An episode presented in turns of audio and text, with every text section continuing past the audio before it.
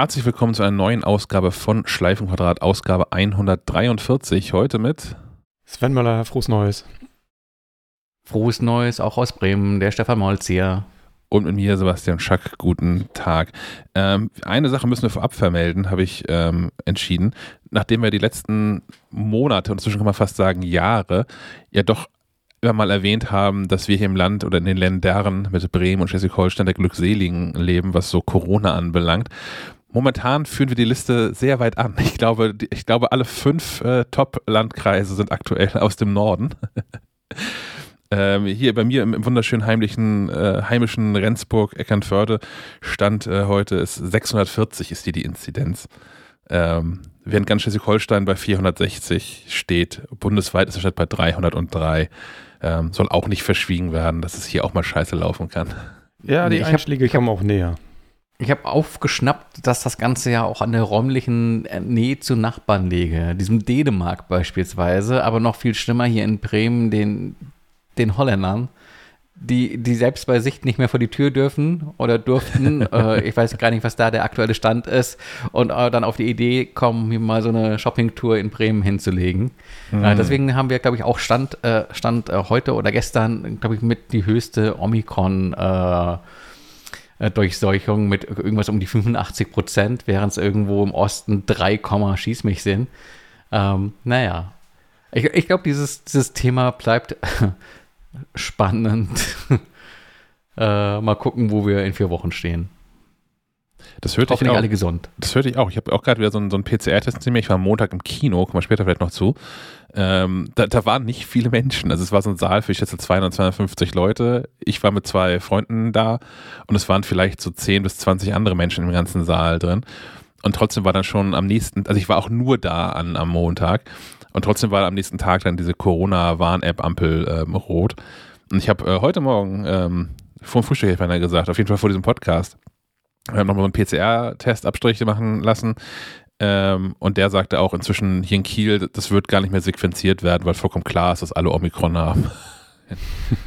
naja. Aber ist vielleicht ja auch der, der, letzte, der letzte große Schritt, um den ganzen Scheiß irgendwann sein lassen zu können. Toi, toi, toi. Ja. Ähm, wir haben so ein paar kleine Aufreger drin. Meiner ist, glaube ich, deutlich weniger essentieller, von essentieller Bedrohung, als der, den Stefan hat. Deswegen fange ich mal an. äh, eine Sache, die inzwischen aber auch schon tatsächlich gelöst ist. Aber ähm, erinnert ihr euch noch an damals, als Apple regelmäßig es verpennt hat, äh, die Uhr richtig zu stellen? Zum Beispiel so, wenn äh, äh der Wechsel auf Sommerzeit und Normalzeit war das ist ja jahrelang passiert, war jahrelang ein Riesengag, dass man immer noch mal drei Wecker extra stellen musste auf verschiedenen Uhren, damit man rechtzeitig aufwacht. Ja, ich würde sagen, es ist so die, die Ausrede geworden, statt äh, ich habe irgendwie äh, die Straßenbahn, äh, die Straßenbahn verpasst oder der Hund hat äh, die Hausaufgaben gefressen oder irgendwie sowas, äh, da kommt man halt sagen, ja, nee, äh, Siri hat mich nicht geweckt. Ja, ähm, dieses Jahr hat Apple was anderes verpasst, äh, nämlich den, den, die Kalender abzudaten. Denn äh, Apple bietet ja innerhalb der Kalender-App auch so ein, so ein Abo an, man kann so deutsche Feiertage sich anzeigen lassen. Und ähm, die, die gab es einfach nicht für 2022. Die sind inzwischen aktualisiert worden, rechtzeitig zu, was war das hier, Heilige Drei König oder was da jetzt gerade war. Äh, aber Anfang, Anfang Januar gab es einfach keine Feiertage in diesem Kalender. Was aufgefallen ist, äh, was mir aufgefallen ist, ehrlicherweise, weil ich äh, versucht habe, Urlaub zu planen, schon mal so ein bisschen. Und festgestellt habe, Moment, hier, hier, hier müsste irgendwie was frei sein. In, in unserer äh, eigenen Firmen, eigenen Software steht drin, hier sei Himmelfahrt. Warum ist es in meinem Kalender nicht drin? Ähm, und äh, was, was ich nicht verstehe ist, das steht doch fest. Das ist doch irgendwie, das hängt doch alles am Mond, wann da was ist. Es ist ja nicht so, dass ja. da jetzt jemand bei Apple am 31. Spätschicht schieben muss, um diese Termine irgendwo nachzuschlagen im ewigen Kalender oder so, um die einzutragen. Das kann man doch für, für Jahrzehnte im Voraus. Der, der Chef-Astrologe. Und das wäre so schön, wenn Apple das hätte. ja, also gesagt, kein, kein allzu großes Drama. Ich verstehe nicht, wie sowas passiert.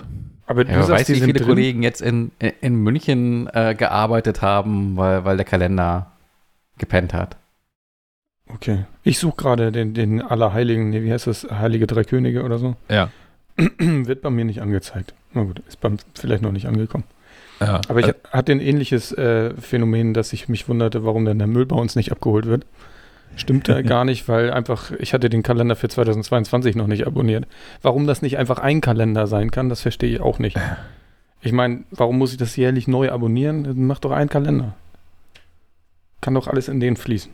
da bin ich hier ganz dankbar. Hier ist zuständig der AWR. Ich glaube, die heißen irgendwie Abfallwirtschaftsbetriebe Rendsburg wahrscheinlich oder so. Mhm. Ähm, die haben eine App. Und da kann man sich das, kann man eine Uhrzeit also man, man gibt seine Straße und die Hausnummer ein muss dann noch festlegen, was man gebucht hat. Also ob man, keine Ahnung, Papiermüll 14 täglich oder vier wöchentlich abholen lassen möchte oder so. und dann kann man einstellen, wann man eine Push-Nachricht bekommen möchte. Also bei mir ist das irgendwie immer am, am Vorabend 19 Uhr. Das ist irgendwie, da bin ich in der Regel zu Hause. Wenn ich später nach Hause komme, sehe ich ja schon die Tonnen von anderen Menschen an der Straße stehen. Mhm. Aber so eine App finde ich auch eine gute Lösung tatsächlich. Das stimmt, ja. Ja, aber ich meine, das ist ja wirklich dieses, da gibt es auch eine App für. Also man muss ja auch nicht für alles eine App haben, oder? Ich finde eigentlich so die Kalenderlösung ganz, ganz charmant, weil den Kalender schaust du eh ohnehin rein. Äh, mir dafür irgendwie eine App aufs Telefon zu holen, ich, ich, ich weiß ja nicht. Ja, die haben es nicht geschafft. Also ich habe mit denen schon mal darüber gesprochen. Was, was die äh, technisch nicht, lösen wollen, das ging natürlich auch. Aber was denen zu aufwendig ist, ist, ähm, diese Kalender zu individualisieren.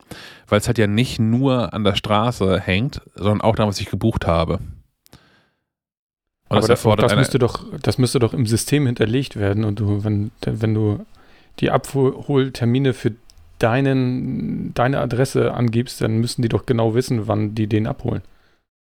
ich, also ich vermute, wie das hier läuft, ist, ähm, dass die einfach sehen, okay, hier stehen 27 Tonnen vorne an der Straße. und dann läuft einer im Scanner einmal drüber, über diese, diese Codes, die da draufkleben. Und bei ein paar sagt das Ding, äh, äh, und die Tonnen lassen einfach stehen. Also wenn deine Tonne zu früh rausgestellt ist zum Beispiel. Oder wenn du Ja, vier da bist du selbst schuld, hast. da wird die gescannt und kostet Ja, Geld. Ja, ja, genau. Aber ich glaube, es sind getrennte Systeme. Also ich glaube nicht, dass äh, das in dem Kalendersystem mit drin hängt, wann, wann Herrn Schacks Tonnen fällig sind. Aber es könnte doch. Digitalisierung und so meinst du? Ja, ja. Ja. Äh, Ist das, ist das bei euch so, so, so mega flexibel, dass ihr unterschiedliche Abfuhrtage habt? Weil hier ist es halt irgendwie im, immer der Freitag. Eigentlich immer Hm. zu bester Podcast-Zeit, aber da ich jetzt Ja. nach hinten raus wohne. Ähm, ja, man kann das individualisieren, ne? je nachdem, welche, welche Größe du hast. Und dann kannst du sagen, ich, das wird nur monatlich abgeholt und das wird halt alle zwei Wochen abgeholt.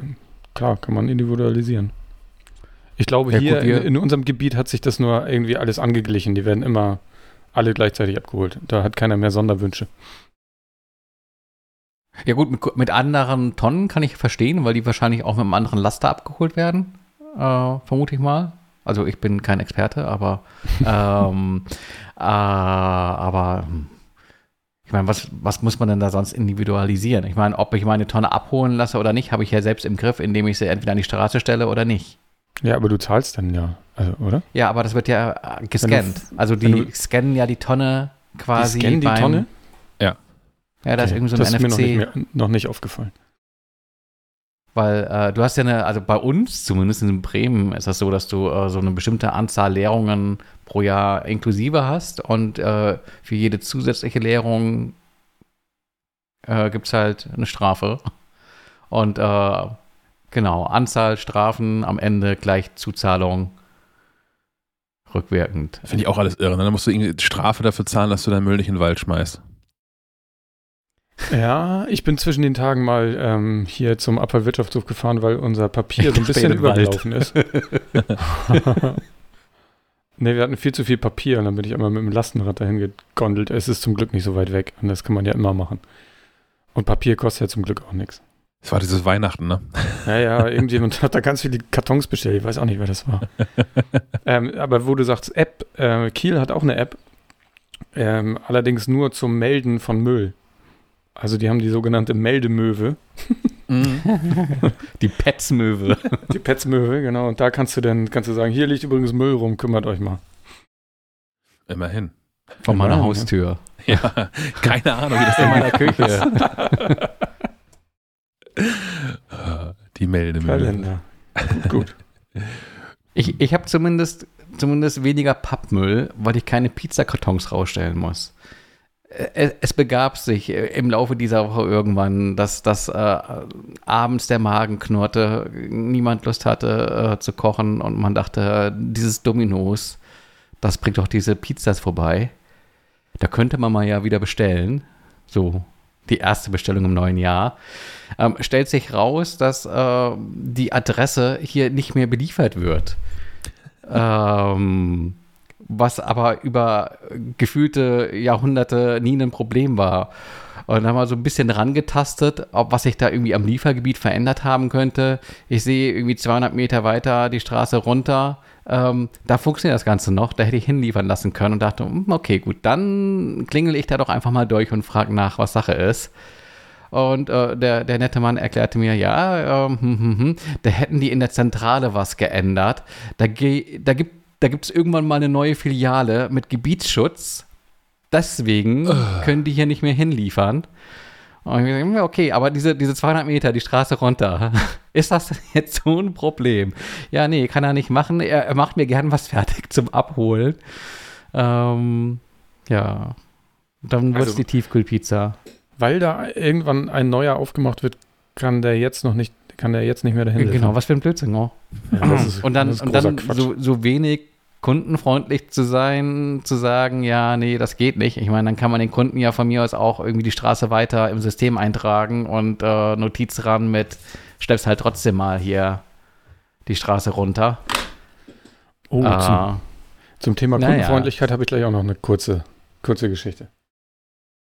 Ja, aber äh, ich im, im, in den Shownotes angekündigt, als äh, ich wurde verhungert äh, hier zurückgelassen. Ähm, nein, ganz so schlimm war es nicht. Äh, die Tiefkühlpizza hat es gerettet, aber jetzt bin ich auch erstmal Pizza geheilt.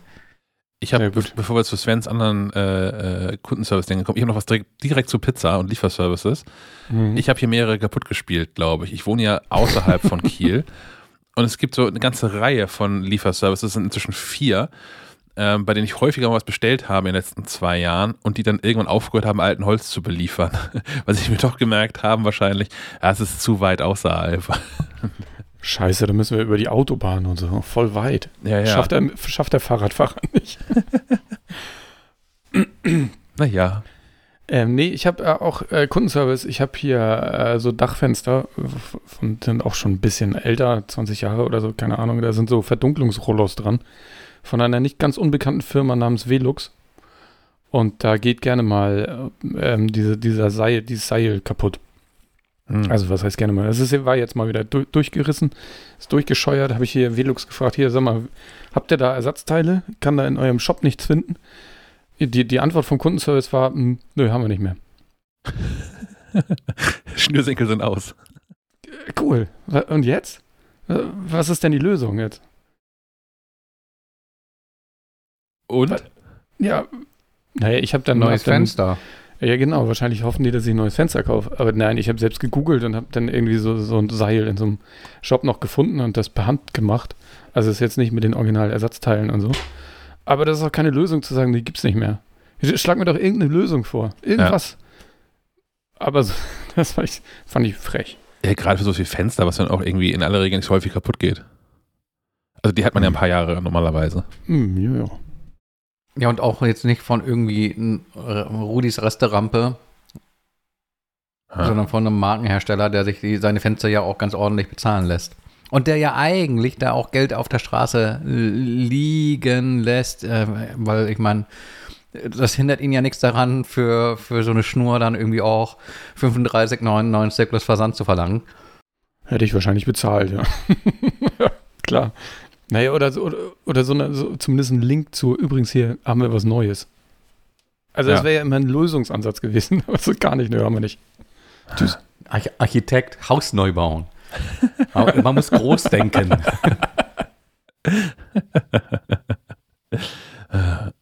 ja, da, da nochmal gelobt an der Stelle die, die Freunde von der Biodynamic, ähm, die für ihre Kopfhörer Jahr, Jahrzehnte lang wirklich äh, Ersatzteile liefern ich würde behaupten, für alle deren Kopfhörer, die man jemals gekauft hat, bekommt man da auch noch irgendwas oder im Zweifel das repariert. Sicherlich, jetzt wird es irgendwie das ein oder andere Modell geben, wo das doch nicht so ist. Aber ähm, ich habe das schon mehrfach gehört von, von Lesern, von Leserinnen, aber auch im Freundeskreis, die irgendwie äh, noch Vaters Kopfhörer, der 40 Jahre alt ist, äh, ohne Probleme haben reparieren lassen können. Klar, kostet dann auch irgendwie eine Mark 50 im Zweifel, aber ähm, es ist sicherlich Ja, immer noch das- günstiger als einen neuen zu kaufen, solange der halt noch gut ist. Es ist ja bei, bei so, so Miele oder so, es ist ja auch, kriegst du ja für Waschmaschinen auch noch aus, aus den 30ern wahrscheinlich irgendwelche Ersatzteile. Ja. Aber ich musste gerade irgendwie für, für, den, für den Staubsauger neue Teile bestellen, war auch kein Problem. Ich finde, das gehört sich auch so. Also gerade wenn man halt, also wenn man sich schon dafür entscheidet, nicht von so einer Wegwerfartikelfirma was zu kaufen, sondern äh, bewusst ja auch äh, das Geld auf den Tisch legt für was Anständiges in Anführungszeichen, Mhm. da muss es auch repariert werden können. Mhm, Ich kann ja immer wieder Patagonia empfehlen, die, die Kle Klamottenmarke, die ja, glaube ich, auf, ich weiß nicht, ob auf alles, aber die haben so einen kostenlosen Re Reparaturservice.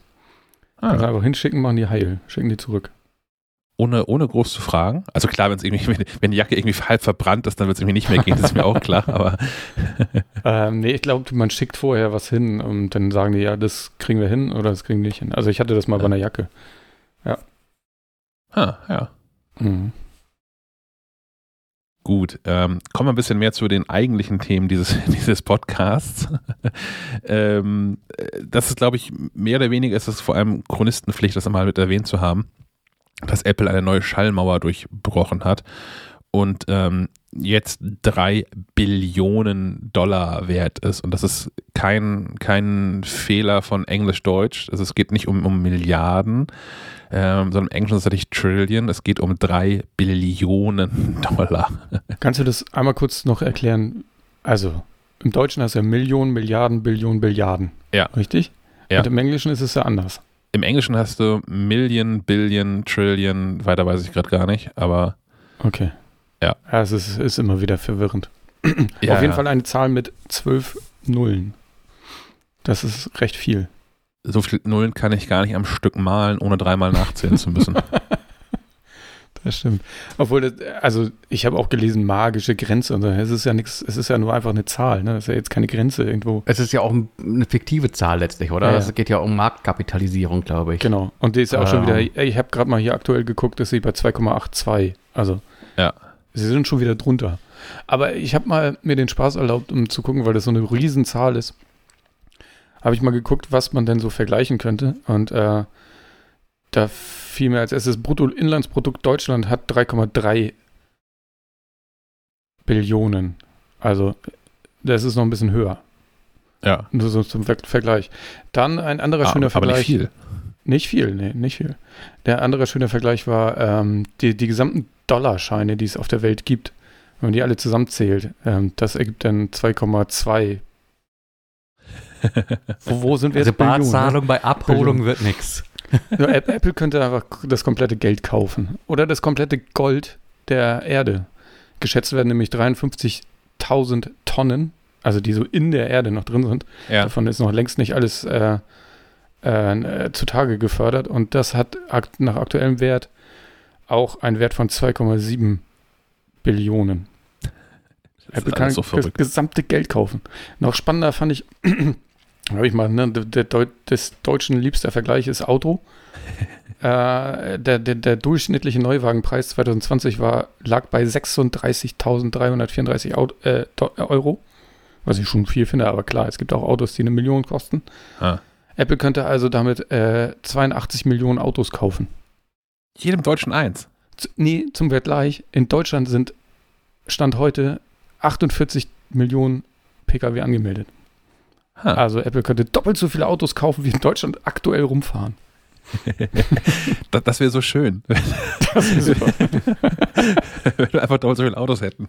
Ich habe noch, einen- noch einen anderen Vergleich und zwar, ähm, was schätzt ihr, dass ein Airbus A380 kostet? Oh, absolut Boah, gar keine 300 Vorstellung. Millionen oder sowas? Ja, 445,8 Millionen. Ich glaube, jetzt sind die günstiger. letzt- Aktuell ja. Ähm, 485, 445 Millionen. Ähm, Apple könnte also 6.729 davon kaufen. Das ist eine Riesenzahl, kann man sich nicht vorstellen, aber man kriegt das ein bisschen gefasst, wenn man weiß, dass aktuell, Stand heute, gibt es weltweit nur 251 Stück davon. das ist schon irgendwie verrückt. Oh Mann. Von denen auch nur 246 geliefert sind. Also. Ja, Ja. neue kommen nicht mehr dazu. Die haben ja aufgehört, die zu bauen jetzt. Ja, ähm, äh, was schätzt ihr denn, was die nächst äh, wertvollen Unternehmen sind? Die Top 10? Oh, irgendwas mit Energie, Ja, Nee. Öl, so, Nee. auch nicht. Ist ganz langweilig eigentlich. Also ich habe äh, hier bei Finanzen irgendwo geguckt. Diese Da Kugel? ist Platz, Platz 1 Apple, Platz 2 ist Microsoft mit Hm. 2 Billionen. Dann kommt Google mit 1,5. Dann kommt Amazon ebenfalls mit 1,5 und dann Tesla mit knapp Oh, einer Billion. 6 Facebook, 7 Nvidia, 8 Tencent, der erste chinesische Hersteller. 9 ist JP Morgan Chase und 10 ist dann erst United Health Group. interessant. Krass, ne?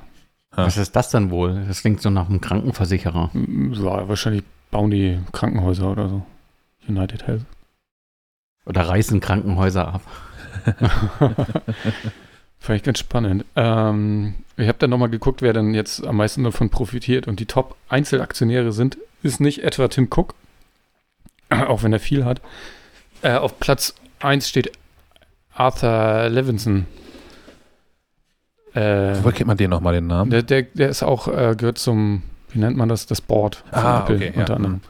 Der hat äh, 1.133.283 Papiere. Zum Stückpreis von 150 Dollar oder wo das gerade steht, ne? Wahnsinn. Tim Cook steht nur auf Platz 2 mit äh, 847.969. Der Arme. Der arme Typ. ja. Und Platz 3 ist, man kennt ihn, Al Gore. Oh, ja. Der hat Ah. aber nur 113.000. Aber das ist ja wirklich lächerlich dann. Da, da, da würde ich schon nicht mehr tauschen wollen. Das wäre mir ja peinlich. Ja, das sind alles Un Unsummen. Das ist alles verrückt. Naja, die, also äh, die, die meisten haben dann natürlich irgendwelche Fonds, Fondsgesellschaften oder so. Ja. Ah, das ist schon krass. Ich habe gar keine Einzelaktien. Ja, ich habe nur so Fondsgedöns. Ja, wird mal Zeit. Einzel, für Einzelaktien? Vielleicht, vielleicht verkauft ihr Arthur eine. Ah, das ist mir viel zu stressig. Ich habe das mal gemacht vor, vor, vor ein paar Jahren. Das ist mir viel zu stressig. Bin ich nicht für gemacht. Ich finde das so, ich habe so eine, so eine fondgebundene äh, Risikolebensrentenversicherung vor Jahren Mhm. abgeschlossen. Und da geht jetzt irgendwie, da geht jeden Monat irgendwie Geld hin und ich bin auch großer Krisenprofiteur davon. Da hat sich irgendwie das Geld, was da drin liegt, fast nahezu verdoppelt, weil die so viele Anteile kaufen konnten und das dann wieder in die Höhe geschossen ist. Aber ähm, ich bin da, äh, Einzelaktien ist mir viel zu stressig, da irgendwie, ich bin ja doch verrückt genug und kann das dann auch nicht in Ruhe lassen. Ich muss dann jeden Tag mal gucken, wie es so aussieht, oder zumindest alle paar Tage mal und neige dann auch dazu, nervös zu werden, wenn ich dann sehe, ah, das ist drei Tage in Folge, jeweils ein Prozent verloren. Alles anzünden und weg hier. ne, ich habe aus Spaß tatsächlich äh, in einem Budget, habe ich hier die Apple-Aktie zum, äh, zum Beispiel stehen. Ja. Nur um zu gucken, wie sich das da entwickelt. Und ja, das ist mal ganz spannend, so, denn, aber der Trend geht halt immer krass nach oben. Ne? Ja. Klar, es fällt dann auch mal wieder, aber eigentlich geht das alles nach oben. Was vielleicht auch wieder nach oben geht, ist ähm, Apples Engagement, wenn es um Hörbücher geht. Kleiner Rückblick. Ähm, Hörbücher waren eine ganze Zeit lang, oder zumindest einige davon und auch Hörspiele, waren Apple Music ähm, vertreten. Und Apple hat irgendwann, wie man so aus der Verlagsbranche hört, einseitig entschieden, das machen wir jetzt nicht mehr. Und hat innerhalb von, von ich sag mal, einer Woche, relativ kurzen Zeitraum jedenfalls, ähm, praktisch alle Hörbücher und Hörspiele, die in Apple Music so drin waren, äh, rausgekickt. Ohne irgendwie einen Kommentar dazu zu geben.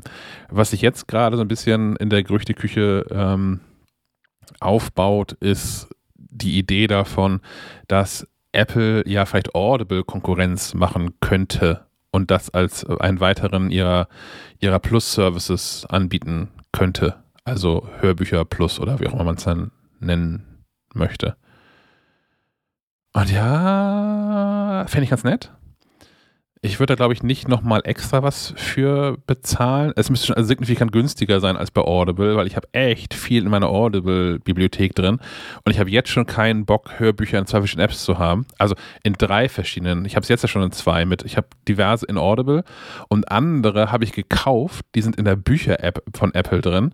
Mhm. Und ich kann mir nicht vorstellen, dass ich dann irgendwie das aus äh, die, die gekauften Bücher in der Bücher-App und die dann von einem zufälligen Hörbücher oder kommenden Hörbücher Plus-Angebot von Apple irgendwie vereinen lassen. das ist doch garantiert wieder getrennt voneinander, aus Gründen von, ist mir auch egal. Und dieses Audible, ich weiß auch nicht, man, man konnte ja, geht, geht, das noch, weiß ich gar nicht, als es noch iTunes gab, da konnte man sein Audible-Account in iTunes hinterlegen, um da irgendwas mit zu tun. Aber ähm, da weiß ich nicht mehr, was das eigentlich ehrlicherweise war. Aber ich, ich habe ich hab keinen Bock mehr, dieselben Sachen in fünf Apps zu haben. Mhm.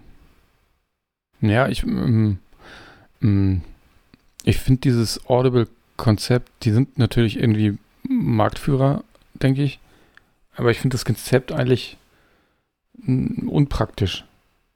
Also, klar, man zahlt irgendwie einen Grundpreis, kriegt dafür ein Hörbuch. Mhm. Und für jedes weitere musst du wieder zahlen. Hm. Ja, ich weiß, ich finde so, so ein Flatrate-Angebot auch irgendwie interessant. Da gibt es aktuell ja Bookbeat, ist da, glaube ich, ganz vorne mit dabei. Ja, wo, wobei, das kannst du, also das, da zahlst du ja nach Preis, äh, nach Länge, nach, äh, nach wie lange du hörst. Und wenn du da nicht den, den All-In-Tarif für, ich weiß nicht, was der kostet, gucke ich gleich mal, dann äh, ist es natürlich doof, weil es kann ja auch mal passieren, dass du einschläfst. ja. Und dann verschläfst du quasi dein, dein, äh, dein Guthaben. Ja, so habe ich gar nicht gedacht. Ja. ja, aber da musst du ja auch erstmal den entsprechenden Durchsatz haben. Also ich, ich glaube, mit einem äh, Buch pro Monat ist man, äh, ist der Normalsterbliche schon ganz gut bedient. Und äh, ich meine, da ist es ja auch immer besonders attraktiv, bei Audible unterwegs zu sein, weil es gibt ja oft genug irgendwelche Rückgewinnungsangebote, äh, sodass man eigentlich das ganze Jahr über mit äh, 5 Euro pro Monat äh, mit je einem Buch äh, monatlich mit dabei wäre.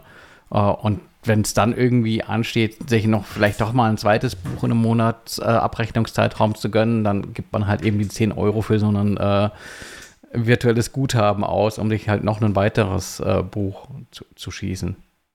Ja, und dann weiß ich schon nicht, wo ich es kaufen soll. Dann gucke ich doch nochmal in der Bücher-App und es ist häufig da irgendwie ein Euro teurer oder sowas. Ich, ja, aber dafür habe ich das gekauft und es ist Apple und den traue ich im Zweifel irgendwie immer noch mehr und bin ich da schon wieder gefangen. Und ich habe auch das, das ganz persönliches Problem. Ähm, wenn ich in, in diesen Hörbuchstrudel fall, dann auch gerne richtig. Ähm, und dann auch vor allem mit so Hörspielen. Das ist, das ist mir zuletzt bei Audible passiert, dass ich dann ähm, so Hörspielserien weggehört habe und dann auch mehr, die haben ja mehrere Staffeln inzwischen, die sind da wie, wie, wie Film, wie Fernsehserien ja, aufgebaut. Die machen, machen, das ganz schlau, ne? Dass sie ja. dann so eine, so eine Serie anfangen und das kaufst du dann für Zehner und dann willst du wissen, wie es weitergeht. Ja also schon mehrfach dann auch nicht warten können. Es gibt von, von ähm, Iva Leon Menger gibt es ein paar wirklich spannende Serien, unter anderem Monster 1983 heißt es, glaube ich. Und Darkside Park. Ja. Ist auch eine gute Serie. Und es sind einfach drei Staffeln. Ich habe die erste Staffel habe ich gehört und die hat dann auch, keine Ahnung, wie viele Stunden, die hat zwölf Stunden, 13 Stunden, irgendwie sowas in dem Dreh gefühlt. Ähm, die habe ich innerhalb meines Audible-Abos gehört und äh, war dann angefixt, dass ich noch im selben Monat ähm, die anderen beiden Staffeln jeweils kaufen musste. und dann war ich auch zack über 30 Stunden auf einmal in diesem Monat. Aber ähm, tja. Ich habe gerade geguckt, äh, Bookbeat kosten äh, 25 Stunden pro Monat 10 Euro, mhm. 100 Stunden 15 Euro und Unlimited kostet 20. Ähm, ja. Ich, ich verstehe nicht ganz, warum es bei gerade bei Hörbüchern so ein besonderes wie soll man sagen, so ein besonderes Abo gibt. Also einmal Audible mit den äh, äh, Zusatzkäufen und einmal Bookbeat mit, mit der Zeitlimitierung. Hat das irgendwas mit der Buchpreisbindung zu tun? Keine, keine Ahnung, ich rate hier einfach mal ins Blaue hinein. Aber die gibt es ja nur hier. Ja, eben. Aber Audible funktioniert ja weltweit gleich. Okay, das äh, hm. weiß ich nicht. Also zumindest in den USA funktioniert es auch so. Aber, ähm, ich glaube, das ist, wie man damit anfängt. Ne? Also vielleicht haben einfach Hörbuch- und Buchverlage da äh, frühzeitig clever verhandelt. mhm. Na, Audible hat damit ja, ist quasi, die haben damit angefangen, oder? In, in meiner Welt, ja. Also es gab sicherlich gab es auch da wieder irgendeinen anderen Kleindienst, der das vorher schon besser gemacht hat, bevor irgendwie Audible kam von Amazon gekauft worden ist. Ja. Aber in, in meiner Welt sind so digitale Hörbücher, es ist eigentlich synonym mit Audible, wenn ich ehrlich bin. Ja, das war wahrscheinlich noch bevor ähm, die ganze äh, Videostreaming-Geschichte losging. Deswegen ist das, glaube ich, eher so ein gewachsenes Ding, ne?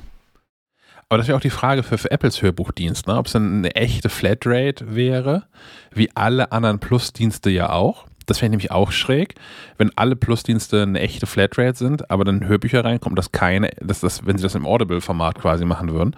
Das fände ich irgendwie merkwürdig. Und eine echte Flatrate fände ich wiederum wirklich spannend.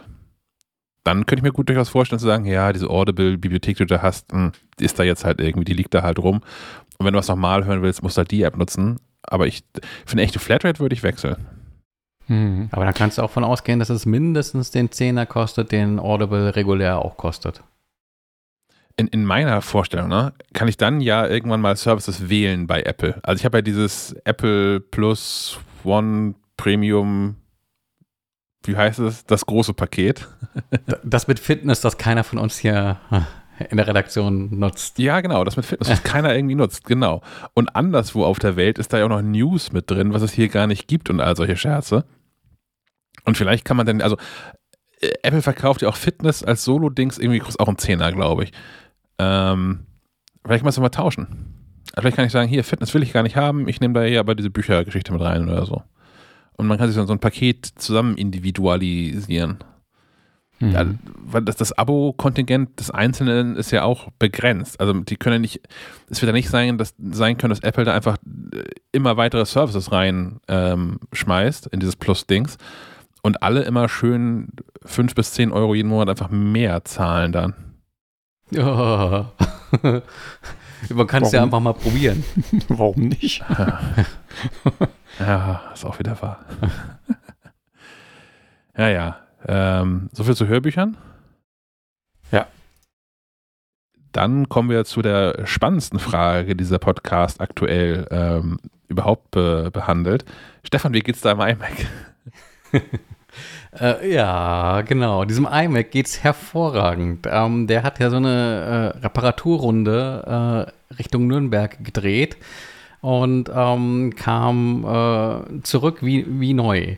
Äh, mit, mit der Randbemerkung, äh, dass ich einer derjenigen bin, die es geschafft haben, an einem Rechner mit einem Wert von 500 Euro und 1000 Euro Schaden zu verursachen. ähm, ja, äh, Bei Auto mehr das Totalschaden dann, ne? Ich befürchte es, ja. Also es ist eigentlich nur noch so ein Liebhaberwert, dass man das Ding unbedingt repariert haben muss. Ähm, ja, mehr, mehr dazu im, Gespräch, das nun folgen mag. Ja, es ist ein bisschen tragisch. Also die Vorgeschichte ist ja die, ähm, dass ich mal auf die Idee kam, das kaputte Fusion Drive in dem äh, iMac, äh, 27 Zoll iMac aus äh, 2013 äh, selbst äh, zu ersetzen durch eine SSD äh, und mir da einfach mal äh, flugs so eine Anleitung im Internet ergoogelt habe und ähm, mir dann so ein Paket von iFixit habe kommen lassen äh, mit SSD, mit Werkzeug und halt eben dem Link auf besagte Anleitung. Äh, die eigentlich auch gar nicht so schwer zu befolgen war und äh, die äh, soweit auch gut funktioniert hat mit dem Endergebnis, äh, SSD ist drin und alles läuft wieder. Nur äh, dann ergab es sich halt, dass äh, eines Morgens beim Frühstück lautes Geschepper aus, aus dem Arbeitszimmer zu, zu hören war und ähm, sich das Display äh, verabschiedete, das nämlich nur in das Gehäuse geklebt ist. Und äh, über die Gründe kann jetzt spekuliert werden. Hat Herr Molz nicht ordentlich äh, das Display wieder zurückgeklebt oder war es die verdammte Schwerkraft, äh, die das Display hat rausfallen lassen? Weil erschwerend kam auch noch hinzu, ähm, dass dieses Scharnier bzw. irgendeine Unterlegscheibe ähm, gebrochen war in dem iMac und äh, quasi äh, das Ganze sehr kopflästig nach, nach vorne hing und so vielleicht auch, ich rede es mir vielleicht auch ein bisschen schön, ähm, das schwere Glas am Kleber zog und sich daher irgendwie ähm, gelöst hat. Problem war halt, das Ganze fiel raus und hing dann am, am seidenen, na, nicht, nicht, nicht Faden, sondern Kabel Und ähm, genau, das war dann der Punkt, wo ich dachte, ach komm, du hast den ja schon mal aufgehabt. Äh, auf ist er jetzt ja sowieso. Bestellst du dir irgendwie neue Klebestreifen äh, und ähm, gegebenenfalls auch noch ein neues Kabel.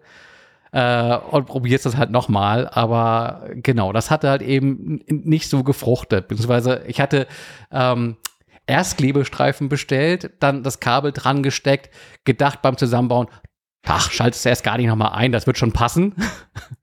äh, auf gut Glück die Kiste zugehabt und dann festgestellt, ja, nee, äh, will so nicht mehr. Äh, da muss man wohl nochmal aufmachen. Vielleicht steckt das Kabel einfach nicht richtig. Und dann gedacht, okay, äh, jetzt schaue ich mal, wo ich irgendwie so das Kabel herbekomme und äh, nochmal so eine Runde Klebestreifen und bin dann ähm, auf euch gestoßen, die ihr ja auch einen Online-Shop habt für äh, diverses an Ersatzteilen und äh, da einfach eine Order aufgemacht, mir Kabel und äh, Klebestreifen kommen lassen und äh, der dann fleißig ähm, mit, mit, Werkzeug dem iMac zu Leibe gerückt und da wohl schon den ersten der Fehler gemacht. Äh, ihr, ihr sagtet ja, beim, beim Öffnen hätte man besser aufpassen müssen. Ich war da wohl etwas grobschlächtig. Ähm, da muss man mit so, einem, mit so einer Art Pizzaroller an die Seiten ran und das so aufrollern und den Klebestreifen durchtrennen. Und ich gestehe, mir ist dieser blöde Roller abgebrochen und dann dachte ich, ja komm, da, da liegen in diesem Set doch auch so, so, so Plastikkärtchen äh, bei, mit denen kannst du das Display vielleicht auch weiter aufhebeln. Ähm, und habe da wohl Dinge kaputt gemacht. Da könnt ihr gleich noch was zu sagen. Ähm, das ist, fiel mir aber auch jetzt gar nicht auf, dass ich da irgendwas kaputt machen ha haben können. Ähm, geschenkt, äh, wusste ich eh nicht. Ähm, ich bin dann irgendwie ans Kabel ran und hatte einfach äh, mit Blick darauf, dass da ja auch so die Diagnose-LEDs drauf sind, ähm, dann einfach den Gedanken, dass da einfach die Buchse einen Defekt hat. Äh, wahrscheinlich, weil halt eben das Ganze eben an dem Kabel an der Buchse hängen und da irgendwelche Lötstellen oder was auch immer kaputt gewesen sein mag. Und ich dann Kontakt zu euch aufgenommen habe. Und ähm, da hieß es schon, ja, ja, mit dieser, mit dieser Buchse, da, da wäre häufiger mal was, aber das wäre auch nicht so ganz trivial, weil da braucht man spezielles Werkzeug. Und jetzt spiele ich wieder zurück zu euch, äh, die mit dem speziellen Werkzeug und dem Fachwissen. Also ich gehe nochmal auf deinen rausgefallenen äh, Bildschirm ein, weil du ja meintest, der ist rausgefallen, weil dein Scharnier nach vorne gekippt ist. Ähm, das passiert öfter bei den IMAX aus diesen Serien, weil in dem Scharnier zwei Plastikbeilagscheiben verbaut wurden, anstatt dass man einfach einen halben Cent mehr ausgibt ähm, und Metallbeilagscheiben reinmacht. Ähm, darum tauschen wir auch nicht das Scharnier komplett aus, sondern man zerlegt die Geräte, wir holen die gebrochenen Plastikscheibchen raus und setzen dann einfach Metallbeilagscheiben auf den Baumarkt ein. Dann ist das Problem beseitigt und zwar dauerhaft beseitigt. Was der Bildschirm ausgefallen ist, liegt meine ich eher an den Klebestreifen, weil auch bei Rechnern, die wir mit äh, defekten Scharnieren bekommen, die Bildschirme nicht rausfallen. Es gibt diese Klebestreifen ähm, relativ schlechte Nachbauten in einteilig und es gibt die im Original oder original richtig gut nachgebaut zweiteilig. Die haben in der Mitte einen Schaumstoffkern und dann auf beiden Seiten eine eigene Klebefläche, was dann auch dazu führt, man kann den Bildschirm wieder rausschneiden wenn ihr das mal innen den schwarzen Lack verkratzt, was mit den Einteiligen, die auch von deinen Lieferanten ähm, so ausgeliefert werden, einfach nicht klappt. Was du jetzt alles kaputt gemacht hast, ähm, erklärt jetzt vielleicht der Mann, ähm, der das ja reparieren dürfte. Naja, was hast du kaputt gemacht? das an mir nicht. Das ist einfach ein Produktionsfehler mit dieser Beilagscheibe. Da gab es auch mal eine ja. Rückrufaktion oder eine Austauschaktion, glaube ich. Gell? Die habe ich da verpennt. Ja, für einige Modelle gab es sie, aber nicht für alle Baureihen. Okay. Und das betrifft eigentlich den iMac von 20, Ende 2012, den 27 Zöller, bis 2017, wo das immer noch das Problem war. Äh, ja, also wie gesagt, die Ursache, da ist keiner dran schuld, also der Hersteller.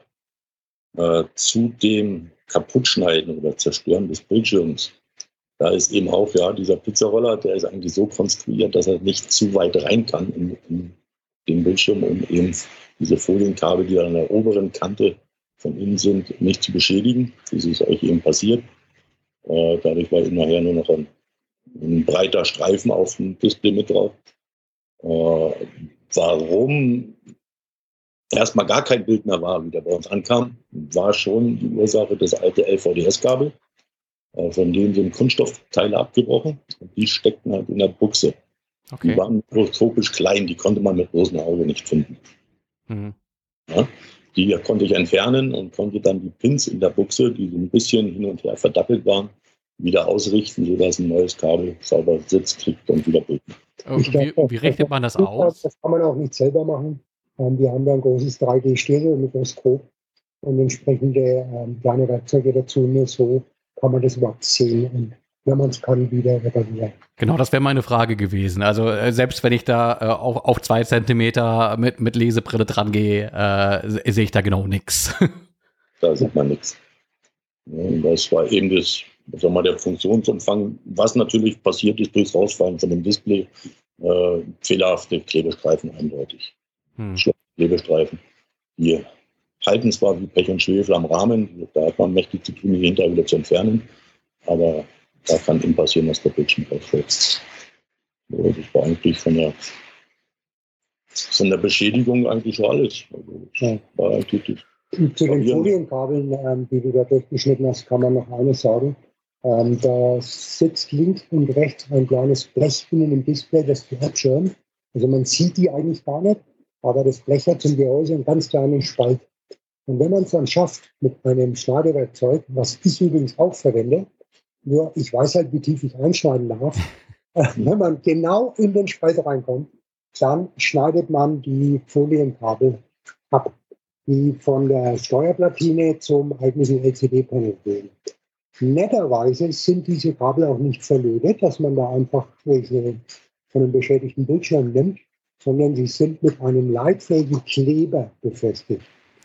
Spart ein bisschen Geld in der Produktion, macht die Teile irreparabel. Ist das wirklich ein, ein, ein, Punkt mit Geldsparen in der Produktion oder ist das ein Punkt, der vielleicht auch in die Richtung geht? Apple versucht äh, immer weiter in Richtung Miniaturisierung äh, zu gehen und äh, so kompakt zu bauen, dass vielleicht auch gar keine andere Möglichkeit mehr bleibt, als Ding, Dinge äh, vielerorts zu kleben, statt zu schrauben oder ähm, ja so ein bisschen nachhaltiger zu gestalten, dass die Reparatur einfacher fällt. Also das kann ich in dem Fall nicht feststellen, weil die Kabel nicht kleiner werden, wenn man die anfängt. Eindeutig. Die Displays werden ja auch nicht bei Apple gefertigt. Ähm, die kommen ja von äh, und Samsung. Mhm. Je nach Modell. Und äh, das sind einfach halt Vorgaben, macht die Dinge billiger. Die Kleben ist halt einfach mal günstiger, als zu leben. Oder zu schrauben. Ja. Ja, ich auf jeden Fall bin, bin sehr, sehr glücklich. Ähm, dass das so alles geklappt hat. Äh, auch mit so einer äh, schnellen, wie sagt man, Turnaround-Zeit. Also das, das ging äh, ein paar Tage, äh, wo, wo, wo die Post der, der, der störendere Faktor war als, als das Warten äh, bei euch. Das ging ja quasi von Tag auf Tag. Ähm, Dank nochmals hierfür. Ähm, aber äh, wie ist das so allgemein bei euch mit, mit, mit Reparaturen? Also ich, ich habe maximal mal so den Kontakt äh, mit, mit, mit dem Apple Support gehabt, da wird dann vielleicht mal was ausgetauscht oder, oder man bekommt gar nicht so, so weiter mit. Ähm, ansonsten glücklicherweise bislang die Erfahrung mit, es geht eigentlich, die Dinger gehen eigentlich nicht kaputt. Also diese alten Macs sind kaum tot zu bekommen. Äh, und wenn, dann scheint es sich aber wirklich zu lohnen, die zu reparieren, weil dann halten die halt noch mal äh, gefühlt zehn, zehn Jahre. Äh, wie ist das bei euch? Wie ist da so das Reparaturaufkommen? Äh, und, und wie gestaltet sich äh, äh, mit, mit Blick darauf, äh, dass sich ja auch die Geräte verändern, äh, die, die Reparierbarkeit von, von, von, von Apple Hardware. Also ist das, ist für euch so ein, so ein iMac von 2010 ist wahrscheinlich äh, ein Fest und wenn man heute irgendwie ins Regal greift und da was machen möchte, äh, wird es wahrscheinlich schwieriger oder wie, wie habe ich mir das vorzustellen? Ja, du kannst dir das so vorstellen, wenn du in einen Eltern iMac oder auch in einen MacBook reinschaust, dann findest du die Hauptplatine. Ähm, auf der sitzen dann ähm, nochmal getrennte Elemente, zum Beispiel die ähm, Bluetooth-Karte, die gesteckt ist, wenn man Canon-Kabel drin hat. Ähm, du hast das MagSafe Board, mit dem ähm, die Batterie geladen wird. Der Rechner ist so ausgelegt, dass der ohne Akku läuft. Das heißt, der wird dauerhaft vom Netzteil versorgt, was die neuen Geräte nicht mehr machen. Ähm, du hast, ja, geben wir noch ein bisschen zurück, 2011er Maschinen bis mit 2012 sind die Autos geschraubt, drei Schrauben, zack, mit in fünf Minuten ist eine neue Batterie drin. Und bei den neuen Geräten ist es einfach so, dass die Komponenten heute alle auf der Hauptplatine sind. Das heißt, defekter Arbeitsspeicher sagt Apple, kauft dir eine neue Hauptplatine, bringt 650 Euro mit und wir reparieren den 20 Euro Schaden. Ja, das ist ärgerlich. Hier, was wir ganz besonders schlimm finden, ist ja, dass die SSDs, also die Massenspeicher heute fest auf die Hauptplatine gelegt werden. Man weiß ja, dass sich eine SSD abnutzt, wie ein Bremsbelag, und baut im Endeffekt bewusst Geräte ähm, für die Mülltonne.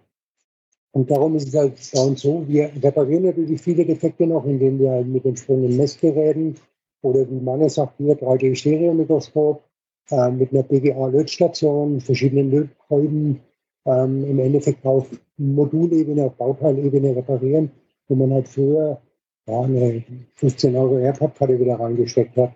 Ähm, sitzt halt heute ein Techniker ein, zwei Stunden und versucht rauszumessen, welcher der Chips defekt ist, den auszutauschen. Ähm, je neuer dann die Rechner sind, dann gibt es ja noch den schönen, hier ist der T2 Apple-Reparaturverhinderungschip. Mhm der dann auch noch dafür sorgt, dass man bei manchen Komponenten nicht mal mehr ein Bauteil austauschen kann, sondern der ganze Chipsatz muss runter.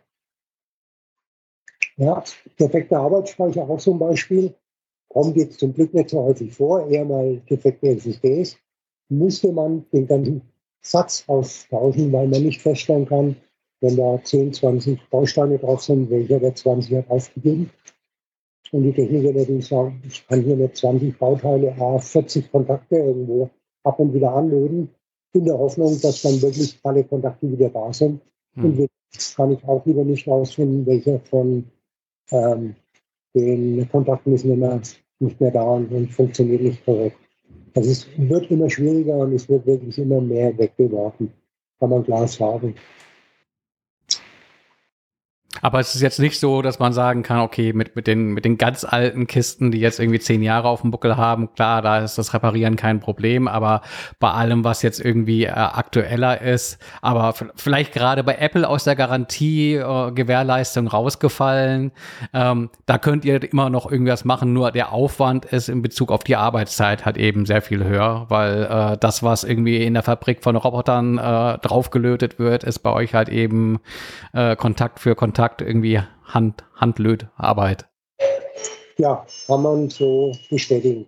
Wobei es eben, wie schon angesprochen, auch ähm, Defekte gibt, die wirklich weltweit niemand reparieren kann, nämlich ähm, Defekte auf der SSD zum Beispiel. Wenn es gerade die Spannungsversorgung ist, man herausfindet, dass eine Sicherung durch oder ein Kondensator, sondern wirklich einer der SSD-Speicher defekt ist, kann man nicht herausfinden, welcher und ähm, kommt da nicht mehr ran auch heute immer noch Anwender, die es nicht unbedingt für nötig haben, ein Backup zu machen, sondern erst dann feststellen, wenn ihre Platine defekt ist und ihnen dann auch noch der Techniker erklärt, das ist kein Teil mehr, der hat keine Platte, die man einfach rausziehen kann.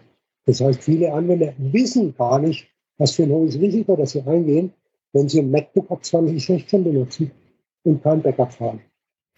Unsere, unsere Hörerinnen und Hörer können das gerade nicht sehen, aber im Hintergrund äh, läuft ein Skype-Call und, und ich sehe den, den Kollegen im Hintergrund schmunzeln, als das äh, Thema auf, auf das Backup fiel, weil äh, ich natürlich in, in weiser Voraussicht das Gerät äh, auch ohne Backup äh, äh Richtung Nürnberg geschickt habe ähm, und dafür Verwunderung sorgte, weil äh, ich natürlich auch so schlau war auf das Gerät.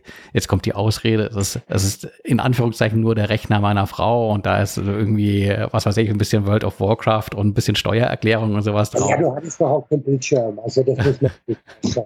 Ohne dass man was sieht, kann man natürlich schlechten Traumaschnitt-Backup machen, ne? naja, gut. Ähm, das, der Haken halt war, äh, kein Backup. Und ähm, ich hatte noch so einen, äh, so, so einen Software-Hack aufgespielt, der mehr oder weniger gut dokumentiert war, um auf den Late 2013 iMac eben eine aktuellere macOS-Version drauf zu spielen, als die, die unterstützt war, was dazu führt, wenn man da halt irgendwie äh, irgendwie den, den, den Zwischenspeicher ähm, zurücksetzt, äh, dass der dann sagt, nee, nee, ich will jetzt hier auch nicht mehr booten ähm, dann braucht man entsprechend auch wieder das Skript, das man irgendwie einspielen muss. Ich kriege das gar nicht mehr so genau zusammen. Ich weiß, ich hatte da irgendwie so einen USB-Stick, den ich natürlich auch nicht mitgeschickt habe, was dann dazu führte, dass auch die äh, SSD in dem Gerät ausgetauscht werden musste, um da irgendwie das originale macOS wieder drauf zu spielen. Also das zuletzt unter, offiziell unterstützte macOS, was ich natürlich jetzt auch wieder rückgängig gemacht habe. Jetzt läuft da auch Monterey drauf, aber äh, äh, jetzt zumindest dann mit einem Time Machine Backup. Also äh und da gibt es natürlich auch User, die kaufen sich dann einfach ein schönes externes Festplatten- oder SSD-Gehäuse. Dank Thunderbolt läuft das ja auch gut schnell und installieren sich dann halt ihr gecracktes System einfach extern. Oder ein altes Notstartsystem äh, auf die externe SSD und das gecrackte intern. Ja. Aber es ist der Rechner der Frau, da kann man ja ein bisschen mehr Ah ja, und ist es halt, man, man lernt am besten durch Schmerz. Also nochmal passiert mir das in der Form nicht, aber ist natürlich so ein bisschen, äh, wie, wie war das, äh, äh, Wasser predigen und Wein saufen, äh, wenn, wenn wir hier sagen, ja, ja, äh, kein, kein Backup, kein Mitleid, gilt das natürlich auch für, für uns selbst, wenn wir das versaubeuteln. Wie, wie kommt man denn dahin, wo, wo ihr seid? Also äh, dieses ich bin Apple-Techniker, wird man ja nicht äh, von einem Tag auf den anderen. Ähm, wie seid ihr dahin gekommen, wo ihr jetzt sitzt? Äh, wie habt ihr den Job gelernt? Ja, ich bin schon relativ frühzeitig, also ich bin eigentlich ein gelernter Industriekaufmann, war mir zu langweilig, ähm, wollte mehr in Richtung Technik, bin nach der ähm, Ausbildung im Bundeswehr beim Deutschen Baurechenzentrum in Saarbrücken gelandet ähm, damals war ein Computer noch nicht tragbar. Ähm, da war das ganze Kellergeschoss, war mit unserer IBM 34 belegt und Terminals im Haus. Und das war für mich eigentlich sehr reizvoll, weil ähm, einfach eine Herausforderung war, was anderes als äh, Papiere zu sortieren und Autobuchhaltungen zu machen. Dann kamen damals die ersten PCs auf den Markt, die wir an Kunden gegeben haben für die mobile Datenerfassung. Zuvor hatten wir noch mit Dockstraßen gearbeitet. Und ähm, von da aus bin ich dann im Außendienst für eine Firma, die Textcomputer verkauft hat. Da kamen dann zeitgleich auch die ersten PCs, unter anderem Apple, und äh, haben dann der, den etablierten Anbieter mit dem Textprogramm WordStar den Markt streitig gemacht. Da brauchte man noch drei Hände, um alle äh, Kontrollcodes reinzugeben. Hattest du keine vorformatierte Diskette und wolltest speichern, dann hast du halt einfach Pech gehabt. Außer man hat einen Kollegen gefunden, der eine Diskette formatiert, damit man seinen Text abspeichern kann. Und so ging es halt ziemlich, ja. Kann man einfach und bietet dann nicht irgendwo an. Ähm, von da aus bin ich zu einem der ersten Apple-Händler als Verkäufer, dann als Vertriebsleiter. Habe mich selbstständig gemacht mit einem Apple-Sender. Apple hat damals die Vertriebsstrategien ja, geändert oder umorganisiert, um ihre Fachhändler alle in die Seite zu jagen. Dafür gab es dann Mediamärkte, Gravis, die heute noch da sind und Co., die teilweise sogar mit Lieferantenkritiken gestützt werden mussten. Auch Gravis damals, damit die nicht untergehen bei dem äh, hohen Preisverfall, den Apple ausgelöst hatte. Und ähm, nach diesem Versuch mit dem Apple-Sender habe ich dann die ähm, Strategie geändert auf Richtung Service und Support. War Admin, habe eine große ähm, Druckerei in Deutschland als Administrator mit aufgebaut. Mit ähm, Werk in Istanbul zum Beispiel, eines in Norddeutschland oben in der Nähe von Moskau, ganz fürchterlich kalt. Hm. Und habe mich da in die Netzwerktechnik dann ähm, reingebissen. Ähm, auch da war es halt dann so, durch die Verbreitung der PCs in den Großbetrieben haben die angefangen, ihre EDV-Abteilungen auf PCs umzustellen, haben eigene Supporter eingestellt. Und für die Admins bleiben heute eigentlich nur noch Kleinbetriebe und äh, Privatkunden. Und das ist halt doch relativ langweilig, wenn man zuvor 500 Rechner ähm, und zwei Handvoll Server irgendwo organisiert hat.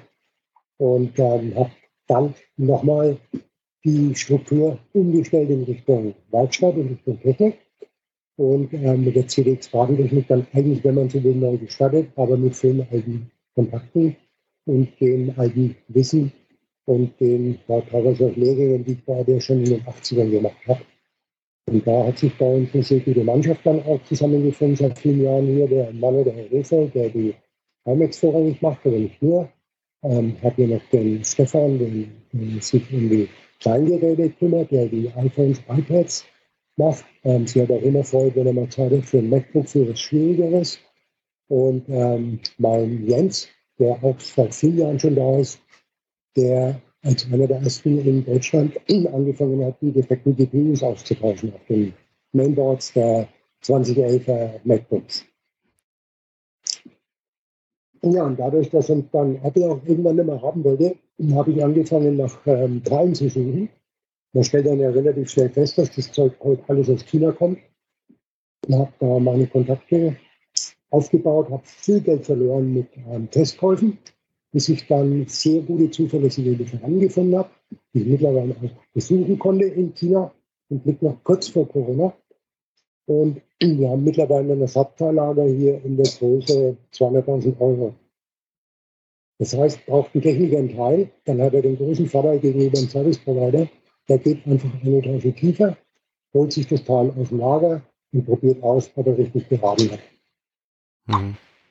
Ja gut, das erklärt auch, auch, auch den Zeitvorteil, den ich ja auch erlebt habe, dass, dass so ein Ding auch wirklich schnell wieder äh, auf dem Tisch steht. Äh, wenn ich gerade die Weihnachtspakete bei DHL im Laster eine extra Runde fahren. Äh, ja, klar. Weil die Situation kenne ich nämlich auch äh, von, von, von diversen Apple-Händlern mit äh, das Warten bei einer Reparatur. Entweder kann, kannst du sowieso nicht vor Ort gemacht werden und dann muss es nach äh, Berlin oder sonst wo geschickt werden und äh, selbst da heißt das dann ja, äh, Ersatzteil muss erst noch angefordert werden und, und dann vergeht halt äh, Tag um Tag und Woche um Woche.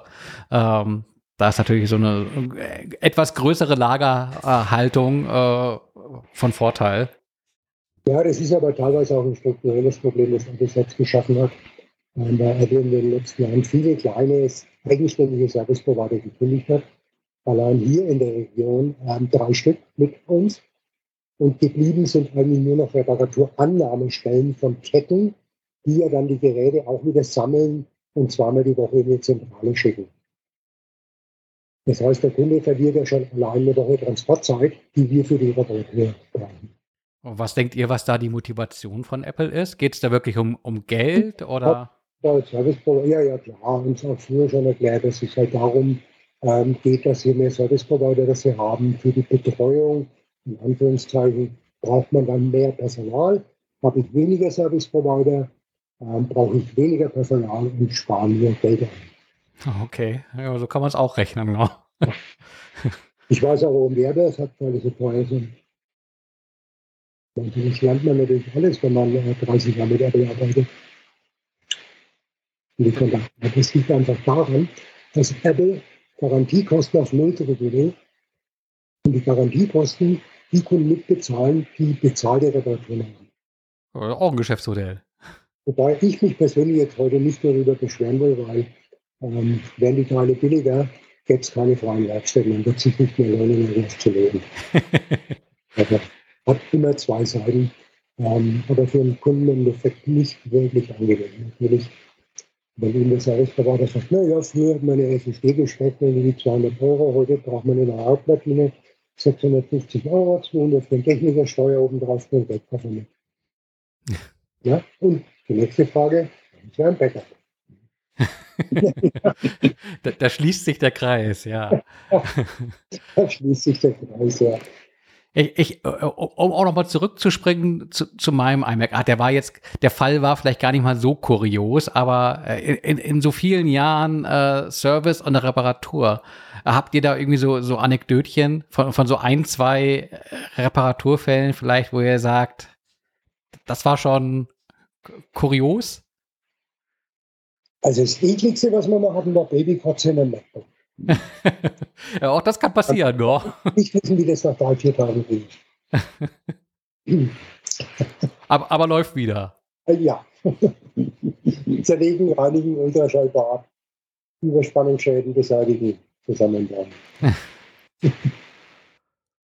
Ja, ansonsten kenne ich das nur, wenn man, wenn man dann doch mal so eine ältere Kiste aufschraubt und die Dinge macht, die man vielleicht dann so als Laie auch machen kann, wie Arbeitsspeicher auswechseln oder sowas, dass man sich immer wundert, was da für ein Schmodder rauskommt, wenn, wenn so ja. Dinge halt irgendwie mal mit Lüftern zehn Jahre lang laufen, dann hängt da halt irgendwie auch zehn Jahre an Staub drin. Ja, das ist eine Information, die man eigentlich den ähm, Käufern, Kunden, Anwendern und Anwenderinnen geben sollte, dass so ein MacBook oder auch ein iMac einfach Staub anzieht wie ein Staubsauger, nur nicht ganz so schnell. Und man halt vielleicht nach zwei, drei Jahren den Rechner einfach innen mal reinigen wird. Also wir haben gelegentlich an MacBooks, ähm, wir haben hier einen großen Kompressor, wir haben zum Glück eine ähm, Terrasse hier in der ersten Etage oben. Ähm, da kann man halt auch ein bisschen Schmutz machen. Und jedes MacBook wird erstmal geöffnet und wird auf der Terrasse ausgeblasen. Und da sind manchmal Geräte dabei, da steht man in der Schraubwege. Und die wundert sich, dass das Ding überhaupt funktioniert hat, dass der nicht abgekocht hat. Ja, du hast dann ja auch den Effekt, dass irgendwann die, die Lüfter lauter werden, weil, weil die sich so zugesetzt haben, dass sie immer schneller drehen müssen, um äh, entsprechend noch runter zu, zu kühlen. Ja. ja. Aber einfach ja. mit Druckluft dran ist auch nicht so gut, oder? Also wenn ich jetzt so als, äh, als, als Anwender sage, ich kaufe mir hier mal so eine Druckluftdose bei, beim Völkner um die Ecke und, und halte einfach mal rein. Das kann ein Problem sein, weil manche Druckluftdosen eigentlich keine reine Druckluft enthalten, sondern einen Reiniger. Die sind dann so gedacht Druckluft, Tastaturreiniger und ähnliches. Also da sollte man gut auf die Rückseite aufs Etikett schauen, ob nicht irgendein Reiniger dran ist. Also wir verwenden ganz normale, reine Druckluft, schöner, großer Kompressor aus dem Baumarkt, ein Wasserabscheider, damit eine Feuchtigkeit reinkommt. Und was man natürlich machen sollte, ist, den Finger auf dem Lüfter zu halten, bevor man reinbläst. Ähm, ich habe es einmal geschafft, einen Heimatlüfter so anzudrehen, dass er die Flügel abgeworfen hat. das wird dann ein bisschen zu viel. Und ja, festhalten, sauber blasen. Aber es ist äh, zu Hause halt kaum möglich, weil ähm, der hat schon so einen Kompressor. Also man hat eine schöne Schraubergarage daheim, ein Häuschen, wo man mit seinem Motorrad schraubt. Da haben dann manche auch einen Kompressor stehen. Also normal in der Küche wirst du den einfach nicht finden. An, angenommen, ähm, mein, mein Mac ist kaputt. Äh, was, was muss ich tun, und äh, welche Schritte führen dann eventuell zu euch und äh, wie läuft das dann äh, mit so einer Reparaturabwicklung? Das, das vielleicht so, so als Rauswerfer, weil wir sind jetzt auch schon eine, eine halbe Stunde dabei. Naja, mein Mac ist kaputt. Es kommt dann auch ein bisschen darauf an, habe ich noch einen Computer, um online zu gehen oder besitze ich nur noch ein Telefon? Ja? ähm, Komme ich irgendwie noch online, gehen natürlich viele ähm, auf dem Forum MacUser.de zum Beispiel, das älteste Mac-Forum, fragen da erstmal, da finden sich viele nette, kluge Leute, die auch mal einen Tipp abgeben. Gut, manchmal ist es auch nicht unbedingt hilfreich, aber vieles hilft. Ähm, kommt man nicht weiter, der stellt fest, ich kann das nicht selber reparieren, ähm, uns ein E-Mail schicken oder einfach anrufen. Es gibt bei uns keinen Telefoncomputer, man hat keinen richtigen Menschen am Apparat, im Normalfall einen Techniker, der dann auch am Telefon schon mal sagen kann, was könnte es denn sein, was müsste man denn mal nachsehen und überprüfen und auch eine ehrliche Einschätzung äh, gibt, ob es sich lohnt. Hm. Man hat versucht, einen 2009er Rechner mit 500 Euro Aufwand wieder flott zu machen, wenn man sich für 80 Euro sowas in eBay kaufen kann. Ne? Ja, okay. Ich, bis hierher schon mal vielen, vielen lieben Dank für, für, für die Einblicke. Da war einiges dabei, was ich äh, so noch nicht wusste. Ähm, wenn ihr noch was habt, gerne. Euch, euch gebühr, gebühren die letzten Worte. Zudem eine, ähm, wenn jemand sein Display abschneiden möchte, kann er das gerne tun. Wir verwenden da ein, äh, also nicht den Roller, sondern ein, ja, ich sag mal, stumpfes Messer. Ist im Online-Shop eine Steel Blade, Stahlklinge. Ähm, wenn man anderthalb Zentimeter reinschneidet, funktioniert das wunderbar. Nur nicht mehr. ja, ich habe es gut gemeint. Einmal außen rumschneiden, rechts hinlegen, dass es wieder rausfällt. Und ähm, was auch nicht unklug ist, wenn man zu zweit macht, weil die Display-Anschlusskabel, diese EVDS-Kabel sind sehr, sehr kurz und innen mit einer Klammer gesichert.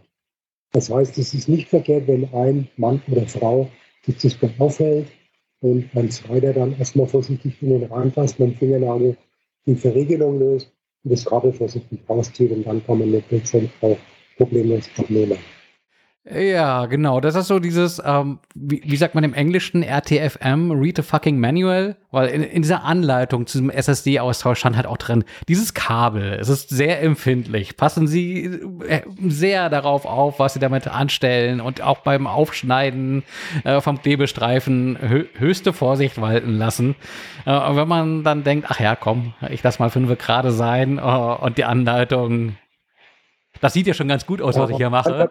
Ja, ne? genau. ja, also, also lieber sachte und, und, sklavisch der Anleitung derjenigen folgen, die äh, wissen, was sie da irgendwie tun, als äh, selbst irgendwie Dinge versaubeuteln. Und äh, wenn es dann halt doch äh, zum Fall der Fälle kommt, dann äh, ist es gut, äh, dass es dass es Leute wie euch gibt, die ganz genau wissen, was sie da tun und auch das Profi-Equipment haben, um, um da und das Wissen vor allem, um Dinge zu richten, wo man selbst da steht wie der Ochs vom Berg und nicht weiter weiß. Ja, ja, nochmals Dank nach Nürnberg an, an Norbert und Manne.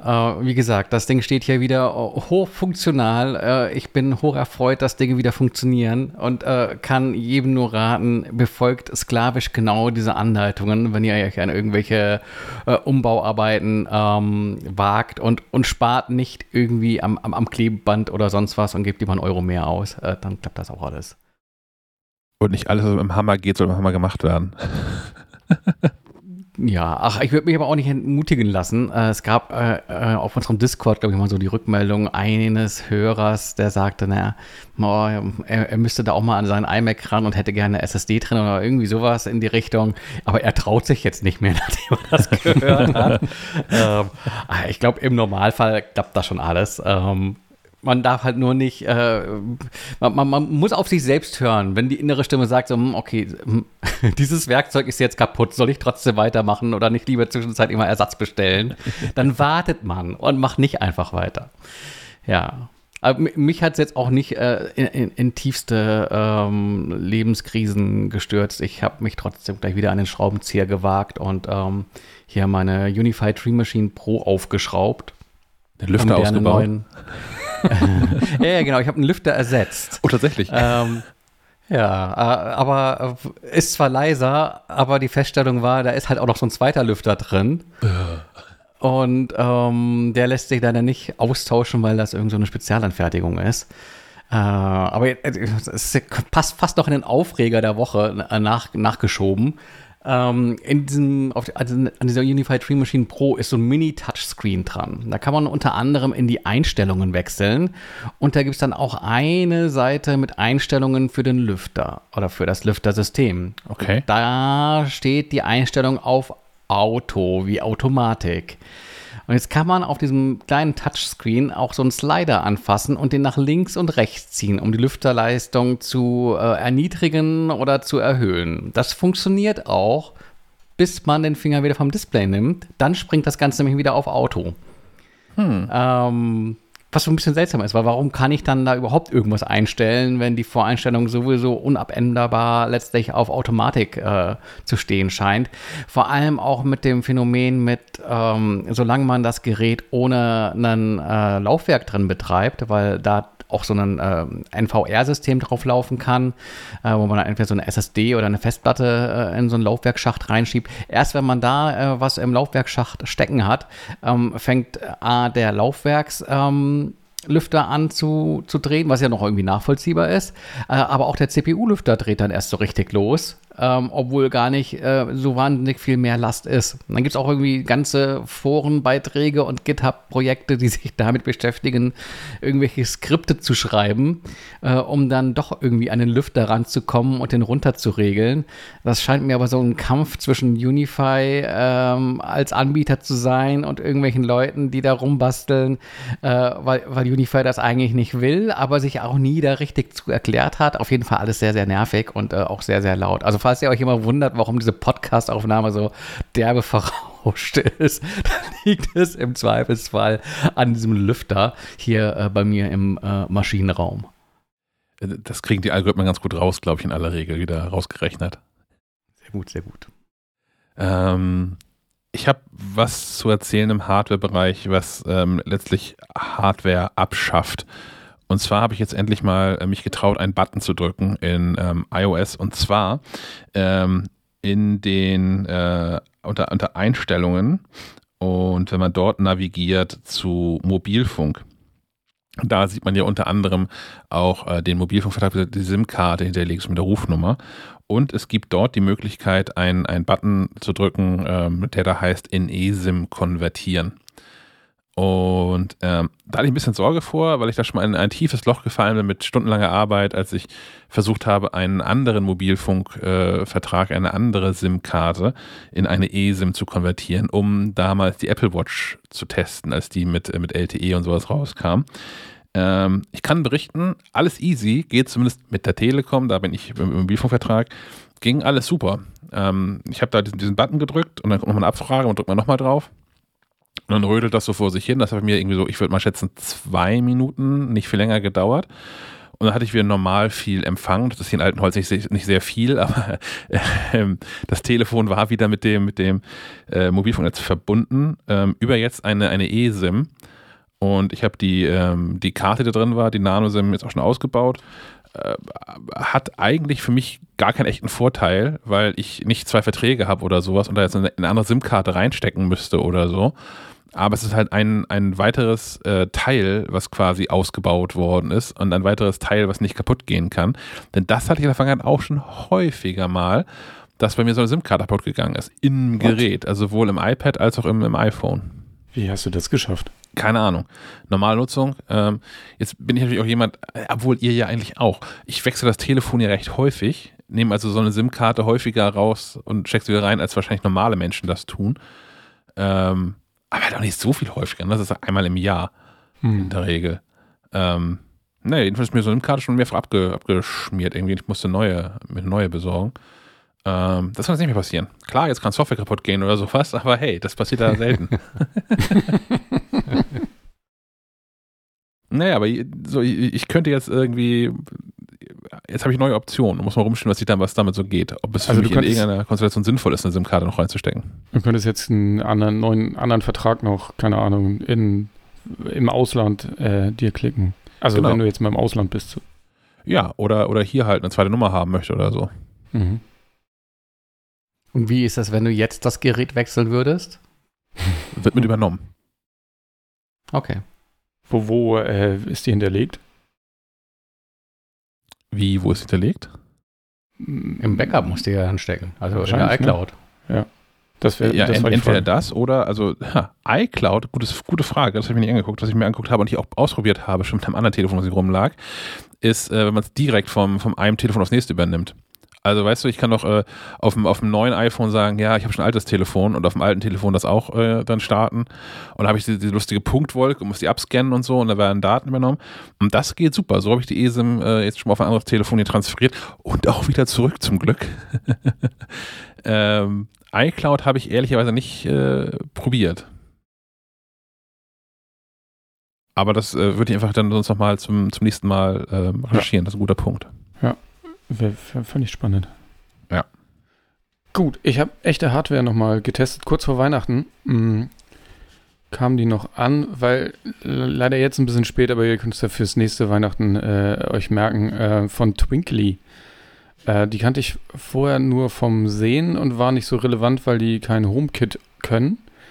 Jetzt haben die das aber für zwei Produkte nachgeliefert. Twinkly sind so, also wenn man richtig Bock auf Weihnachten hat und richtig richtig kitschig das mag, dann sollte man sich davon eine, so eine Lichterkette kaufen, weil die so äh, sehr viele Lampen haben und die per, äh, äh, per App natürlich auch fernsteuerbar ist und dann kannst du da Muster raufzaubern und das ist alles, alles sehr verrückt. Ähm, ich habe von denen äh, getestet äh, den Lichtschlauch Flex. Der hat jetzt nicht unbedingt was mit Weihnachten zu tun. Ähm, der ist so, so ein zwei Meter langer Lichtschlauch, der relativ dünn ist. Also so im Vergleich. Ich hatte hier die von, von Govi auch so einen, so einen etwas breiteren, dickeren und ich meine, der von Philips ist auch massiver. Ähm, dadurch, dass der hier so klein ist oder so, so schmal ist, ist der relativ flexibel, daher auch wahrscheinlich der Name. Ähm, so dass man den so biegen kann zu äh, so Figuren und, und Muster und so. Ähm, so dass es aussieht wie so eine Neon-Reklame. Einige erinnern sich früher so in, in Bars und so hing sowas rum. Ähm, so richtig, richtig echte Neon. Wir haben das für eine Freundin sogar auch mal äh, gebaut, weil wir uns damals da getroffen hatten und so einen fiktiven Namen für ihre Kneipe in Anführungszeichen hatten. Und da haben wir ihr das wirklich mal diesen Schriftzug gebaut als Neon. Äh, Reklame. Ist, glaube ich, bei Umzügen mal kaputt gegangen. Aber das war richtig cool. So was ähnliches kann man hier mit, der, mit dieser Twinkly Flex jetzt nachbauen. Wie gesagt, zwei Meter lang kann man dann mit so, mit so kleinen, un, recht unauffälligen Plastikpinöpeln an die Wand äh, schrauben. Und dann, da sind sogar Vorlagen bei. Äh, ich glaube, so ein Kaktus konnte man, einen Weihnachtsbaum habe ich versucht. Bei uns am Kühlschrank mal test, testweise, das hatte ich allerdings nur geklebt. Und dafür ist die Spannung dann doch zu hoch, weil das hält der Kleber nicht. Also am besten ist kleben und Schraube auch noch reindrücken. Ich dachte, das ist eine nackte Frau. du meinst ich, grad, ich schaue mir gerade die Bilder an. also, wir haben es dann ein Geist getauft. ja, das, sollte, das war mal ein Weihnachtsbaum, genau. Und dann hat sich das so gelöst. Und dann, naja. Nackte Frau, du wieder dran denkst.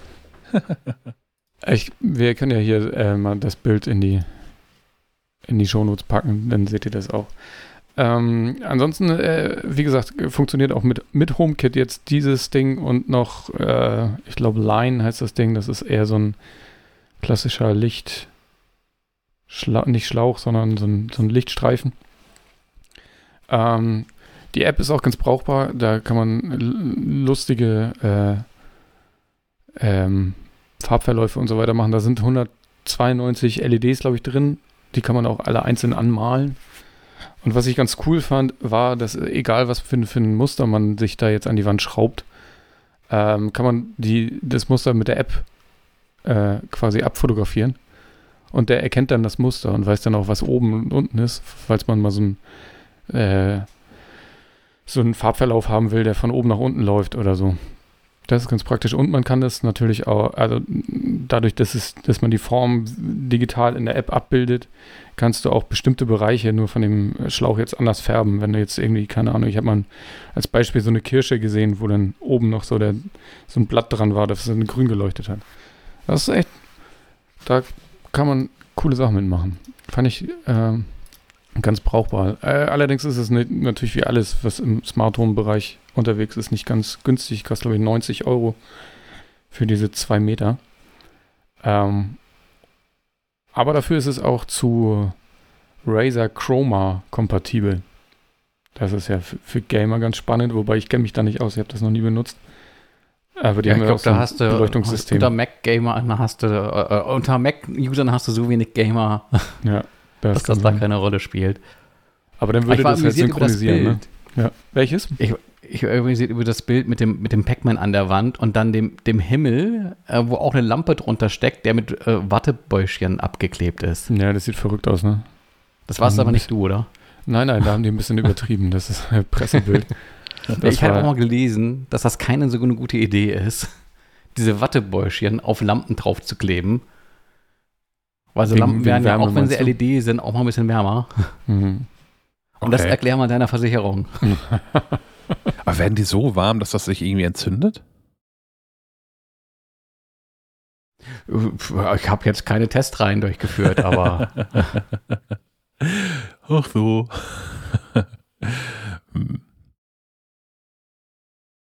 ich, ich kann nochmal ein Live-Update zu dieser ESIM-Thematik ähm, gerade nachschieben, weil mir aufgefallen ist, dass man da zwei Dinge verwechseln kann. Und zwar, das ist ein, ein neuer Mechanismus. Das hat nichts mit dem zu tun, die Telekom schickt einem irgendwie einen Brief und muss dann so einen QR-Code abscannen und so, wie das äh, äh früher war und immer noch ist man eine ESIM beauftragt. Das läuft alles komplett im Betriebssystem und deswegen geht das auch ein bisschen anders und äh, ja. Ach, ich hatte jetzt die Hoffnung, dass das Update ist. Ach, übrigens funktioniert jetzt auch nicht mehr. Das klang zu problemlos. Ja, äh, ich bin auch nachhaltig äh, erstaunt davon. Ich habe äh, von jedem Schritt, den ich da gemacht habe, es sind zwei Screenshots gemacht, weil ich dachte, okay, das wird ein super Artikel, das mit, mit Workshop und so, das, da passieren bestimmt komische Dinge, die man irgendwie beachten muss. Aber nee, man drückt einen Knopf und wartet kurz. das ist es dann. hm. Gut. Ähm, kommen wir zu so Software-Gedöns. Da habe ich nochmal ähm, zwei Dinge kurz zu ähm, empfehlen, die beide nicht brandneu sind, die ich aber äh, über die Feiertage und den, den, den, die verlängerten Feiertage quasi mit Urlaub äh, teils exzessiv genutzt habe.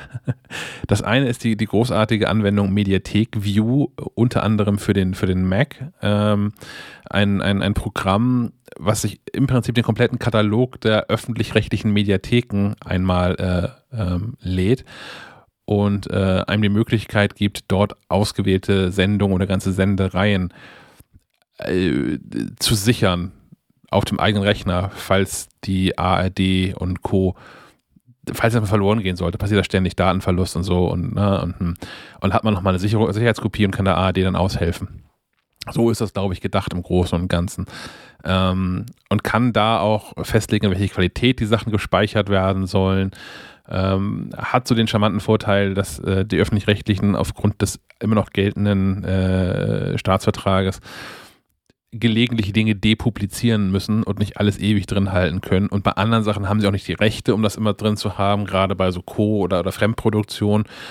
Und wenn man nicht die Zeit hat, jetzt irgendwie den, den neuen 37-Teiler am Stück wegzugucken in den letzten zwei Tagen, bis sie wieder gelöscht werden, kann man sich das mal so auf die heimische äh, Platte holen und, und dann in Ruhe ähm, gucken.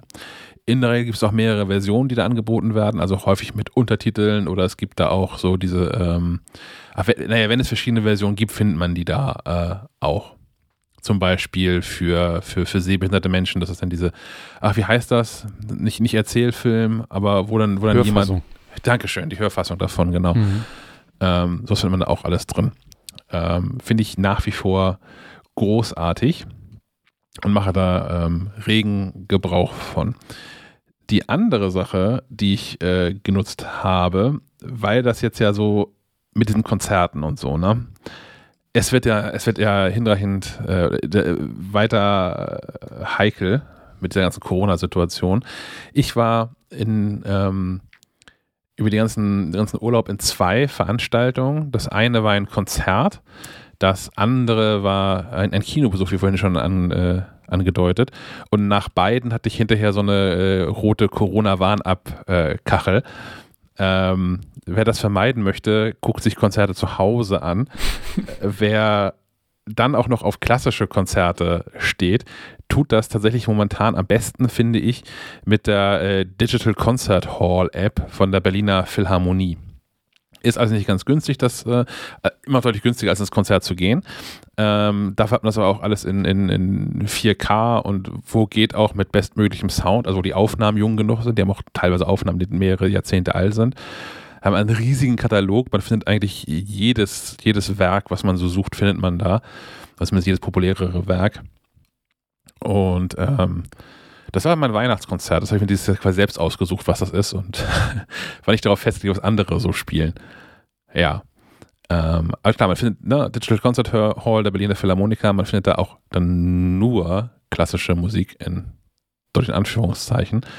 Aber ähm, das ist ja immerhin auch ein, ein über Jahrhunderte aufgebauter Katalog quasi, den es da an Musik gibt. Es wird auch da nicht langweilig. Und wenn man nur so ein bisschen was gucken will, äh, kann ich noch empfehlen. In der ARD-Mediathek, und da schließt sich der Kreis, habe ich äh, zwischen den Tagen geguckt. Äh, John Williams dirigiert John Williams. Oh ja, das war, das war auch großartig. Da ist der ein oder andere Klassiker aus mehr oder minder bekannten Filmen dabei. Kann man ein kleines äh, Ratespiel noch draus machen. Hast, hast du alle erkannt? Nee. Gut, das beruhigt mich ein bisschen.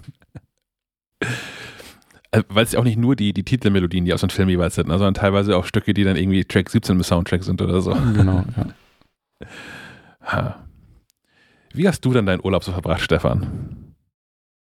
Uh, ja, ich frönte auch äh, diverser Zerstreuung. Ähm, äh, natürlich vor der Klotze.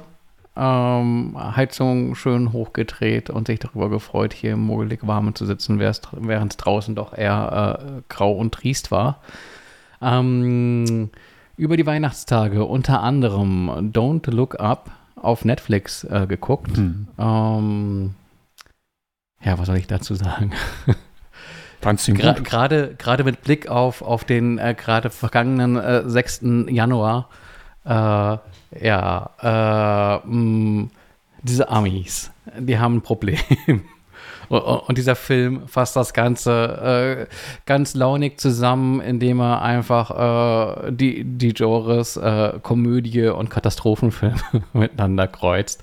Wobei man sich fragt, was die äh, größere Katastrophe ist, nämlich äh, die, dass die Menschheit irgendwie äh, ausgelöscht äh, werden wird, weil äh, ein großer Stein vom Himmel fällt, äh, oder die, dass die Menschen einfach zu doof sind äh, und auf, auf, auf Präsidenten, äh, beziehungsweise in diesem Fall Präsidentinnen hören, die äh, ihnen einfach nur Mist erzählen. Und, und dabei halt ihre eigene Agenda durchdrücken wollen. Wobei man gar nicht mal so ganz genau weiß, ob das deren Agenda ist oder einfach nur Doofheit. Ähm, damit ergeben sich diverse Parallelen in, in, in dieses Amerika, da, das wir so tatsächlich erleben dürfen. Ähm, ja, pro prominent besetzt äh, mit diesem, mit diesem Titanic-Menschen da, Leonardo DiCaprio. Der Titanic. Tausend gute Filme gemacht. Inzwischen Oscar für was ganz anderes bekommen. nein, nein. Äh, ich, ich muss da ja auch eine Lanze für brechen. Äh, ich dachte auch immer, ach, dieser Titanic-Mensch. Äh, und dann die Feststellung, das ist ja doch ein ganz guter Schauspieler. ähm, ansonsten noch, glaube ich, mit dabei Meryl Streep. Mhm. Äh, wer schon immer mal den nackten Hintern von Meryl Streep gucken wollte, sollte auch unbedingt bei Don't Look Up reinschalten. ähm, ansonsten noch Jennifer Lawrence. Ähm, oh, ach, und ganz tausend viele andere bekannte Gesichter. Ähm, ja. Äh, Einerseits sehr, sehr witzig, andererseits so, witzig, dass einem das Lachen irgendwie im Hals stecken bleibt. Ähm, ja, ist auch eine, eine gehörige Breitseite Richtung äh, Technologiekonzerne, äh, Social Media, aber auch so ein bisschen Richtung Apple vielleicht mit dabei, was da ein so ein Unternehmen gibt. Ähm, ich möchte nicht spoilern. Also äh, ich würde sagen, ähm, die knapp zwei Stunden, die man da äh, zu investieren hat, die, die lohnen sich schon. Ähm, hätte auch im Kino laufen können. Ich glaube, lief sogar in den Kinos. Ja, in ausgewählten Kinos macht Ja, Netflix das- ja, immer, damit sie irgendwie Preise ab, absahen können. Genau. ich wollte gerade das sagen, damit es dann irgendwie wird. auch bei den Oscars, ähm, ja. Ja, ich Habt ihr? Ich habe den auch geguckt. Ähm, ich hatte auch meinen Spaß damit, fand das auch, äh, fand das hier und da witzig. Teilweise dachte ich auch, ja, das kommt mir alles sehr bekannt vor. Ähm, äh, mir war das letztlich zu sehr die Dampfhammer-Methode. Also das, das, das war ja nicht mit subtiler Kritik oder so, das war ja einfach nur so ein bisschen Vorhalten, äh, was so schief läuft. Und ähm, naja, vielleicht braucht es das einfach. Also so ein, so ein hochbesetzter Netflix-Film und da, dass der dann auch noch an Weihnachten rauskam, das fand ich jetzt. Vielleicht hätte man den eher Silvester rausbringen können, aber naja, wahrscheinlich wollte man einfach die, die, die meiste, die größte Menge an Menschen erreichen. Nö, ich fa- fand das gut. Wie gesagt, ich glaube, für das, was er sein will, ist das, ist das ein guter Film. Die wichtigste Frage ist, habt ihr es ganz bis zum Ende geguckt? Natürlich, weil es Gut. war ja schon klar, als, als der äh, Steve Jobs-Verschnitt äh, da irgendwie prophezeite, wie dann die Präsident, Präsidentin sterben wird, äh, wie sie sterben wird. Und da hat man natürlich so eine After-Credit-Szene irgendwie erwartet. Da gibt es zwei von, ne? Naja, die andere ist aber Geht noch irgendwie- mal weiter. Die Das kannst du ist wie auch. bei Marvel. Ich bin gerade überlegen, habe ich so weit geguckt? Das klären wir nach der Aufzeichnung. Okay, gut. machen wir. Ich hab's auch Ähm, geguckt und fand es auch wirklich gut. Ich, das ist echt eine, eine, eine gute Unterhaltung, wobei ja, wenn man sich online umguckt, das scheint ja äh, auch die, die, die, die, die Zuseherschaft sehr zu spalten. Zwischen Menschen, die mit nichts anfangen können Und Menschen, die es großartig finden. Naja, wahrscheinlich alle, die äh, dem Trumpismus. Äh, die sich wiedererkennen. Genau, die finden das auch komplett scheiße. Ähm, und äh, die, die darin wirklich ein ernsthaftes Problem sehen, die sehen sich da nicht ernst genug genommen drin. ähm, ja, vielleicht ein zu ernstes Thema, um sich drüber lustig zu machen, keine Ahnung. Ähm, ich meine, wir hier äh, über dem, äh, wie sagt man, großen Teich äh, können da auch gut drüber schmunzeln noch. Ich, ich würde das, ich würde, also ich habe das nicht so gesehen. Also ich habe es nicht, nicht nur auf, auf Amerika bezogen, ich habe es auf die aktuelle Situation auch hier bezogen, wo hier auch ein, ein Dorsten und so, also wo die Wissenschaft laut Dinge vorschlägt und die Politik einfach mal nichts macht oder in die andere Richtung rennt. Also ich habe das nicht nur auf Amerika bezogen, deswegen war es, klar, war, war hier und da lustig, aber teilweise war es auch so zu, zu real. Also. Wobei der Film ja hat nichts, also der ist ja vor der, vor der Pandemie entstanden, soweit ich das mitgekriegt habe. Seit 2019 war der schon irgendwie in der Mache. Aber er kommt halt zu einer krass richtigen Zeit. Ja, ja. Ich finde es einfach nur so retrospektiv betrachtet krass, was, was, was Amerika für eine Wende hingelegt hat, äh, äh, von Obama hin zu Trump. das, das, war mehr als eine 180-Grad-Drehung. Also ein ganzes ah. Karussell. ja, und dann aber falsch rum ausgestiegen. äh, ähm, ja, ich habe auch ähm, verschiedene, verschiedenste Dinge da, darüber gehört, fand es aber auch ganz sympathisch, dass auch, ähm, ich glaube, beim methodisch inkorrekt Nikolaus Wörl und Rainer Dremford, dass sich da auch wiedererkannt haben, dann äh, als Wissenschaftler quasi, die einfach nicht gehört werden und nicht ernst genommen werden und so. Kann ich schon nachvollziehen. Ja. Naja, also du kannst natürlich einerseits die äh, Diskussion aufmachen in Richtung der Wissenschaft, die sich nicht gehört sieht, aber natürlich auch in Richtung derjenigen, die tatsächlich die Frustrierten sind und äh, die ja auch Gründe haben, warum sie äh, äh so ja letztlich doch auch irrational handeln. Also, vielleicht äh, die, die, zweite Serie, die ich geguckt habe, passt da äh, vielleicht ganz gut rein, American Rust. Mhm. Ähm, also so eine Crime-Serie auf den ersten Blick, die irgendwie im, äh, in Pennsylvania äh, spielt, in, in, so einem Landstrich, der halt so komplett, äh, ja, äh, an, an, Arbeitsmöglichkeiten und Zuversicht und Hoffnung und Lebenswert irgendwie verloren hat und die Leute halt äh, entweder Drogen nehmen äh, oder arbeitslos sind oder nicht mal Geld für Drogen haben und stattdessen zum Arzt laufen und sich irgendwie Oxy verschreiben lassen. Ähm, also irgendwie alles fertige Gestalten.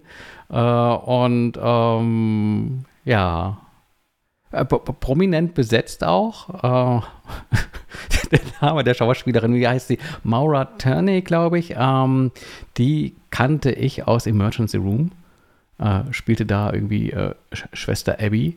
Ähm, aber in, in, der, in der Rolle als ähm, ja, Mutter, die sich da mehr oder weniger allein durchschlagen muss, einen, ähm, einen Sohn hat, der irgendwie, irgendwie nicht, nicht, nicht so wirklich auf die Reihe bekommt, irgendwie dann auch ähm, mit der Polizei in Kontakt gerät, aber gleichzeitig ihre Liebschaft ähm, der ähm, Polizeichef vor Ort ist äh, und da dann die Erwartungshaltung an den natürlich ist, den, den Sohn da auch mal aus der einen oder anderen Situation rauszuhauen, bis zu der Situation, wo äh, quasi der äh, ein Mordverdacht im Raum steht.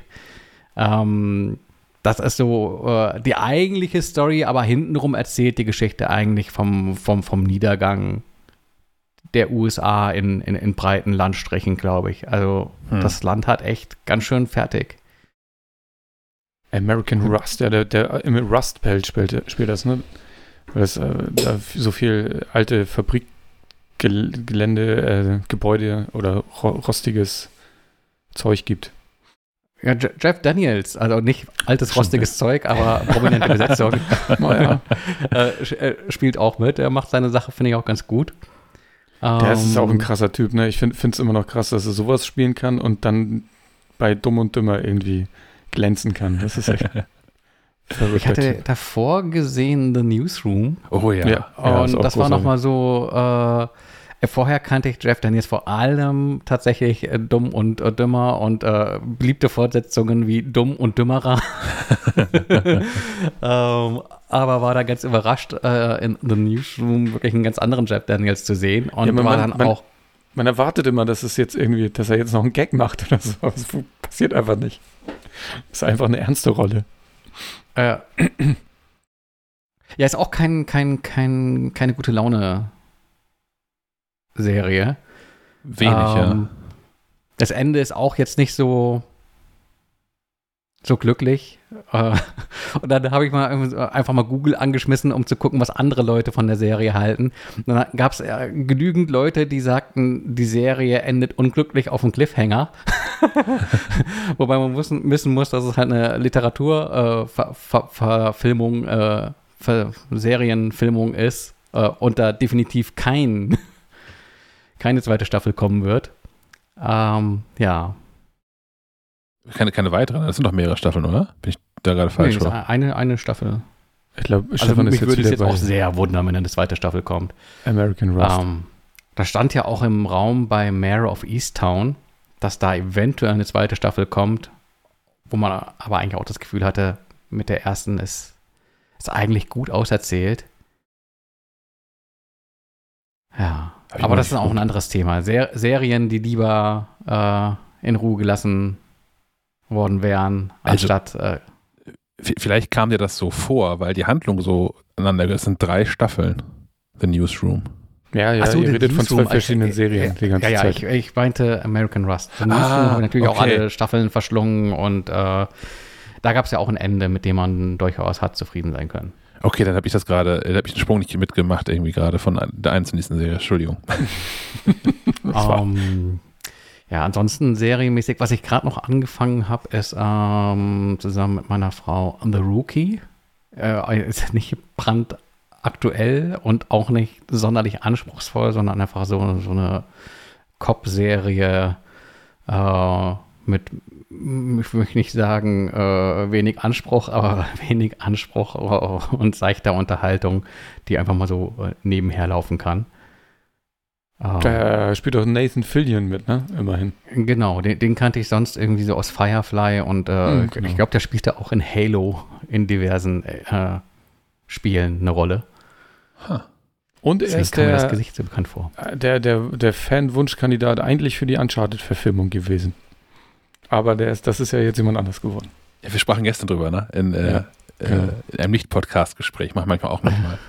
Manchmal reden wir auch ohne aufzunehmen.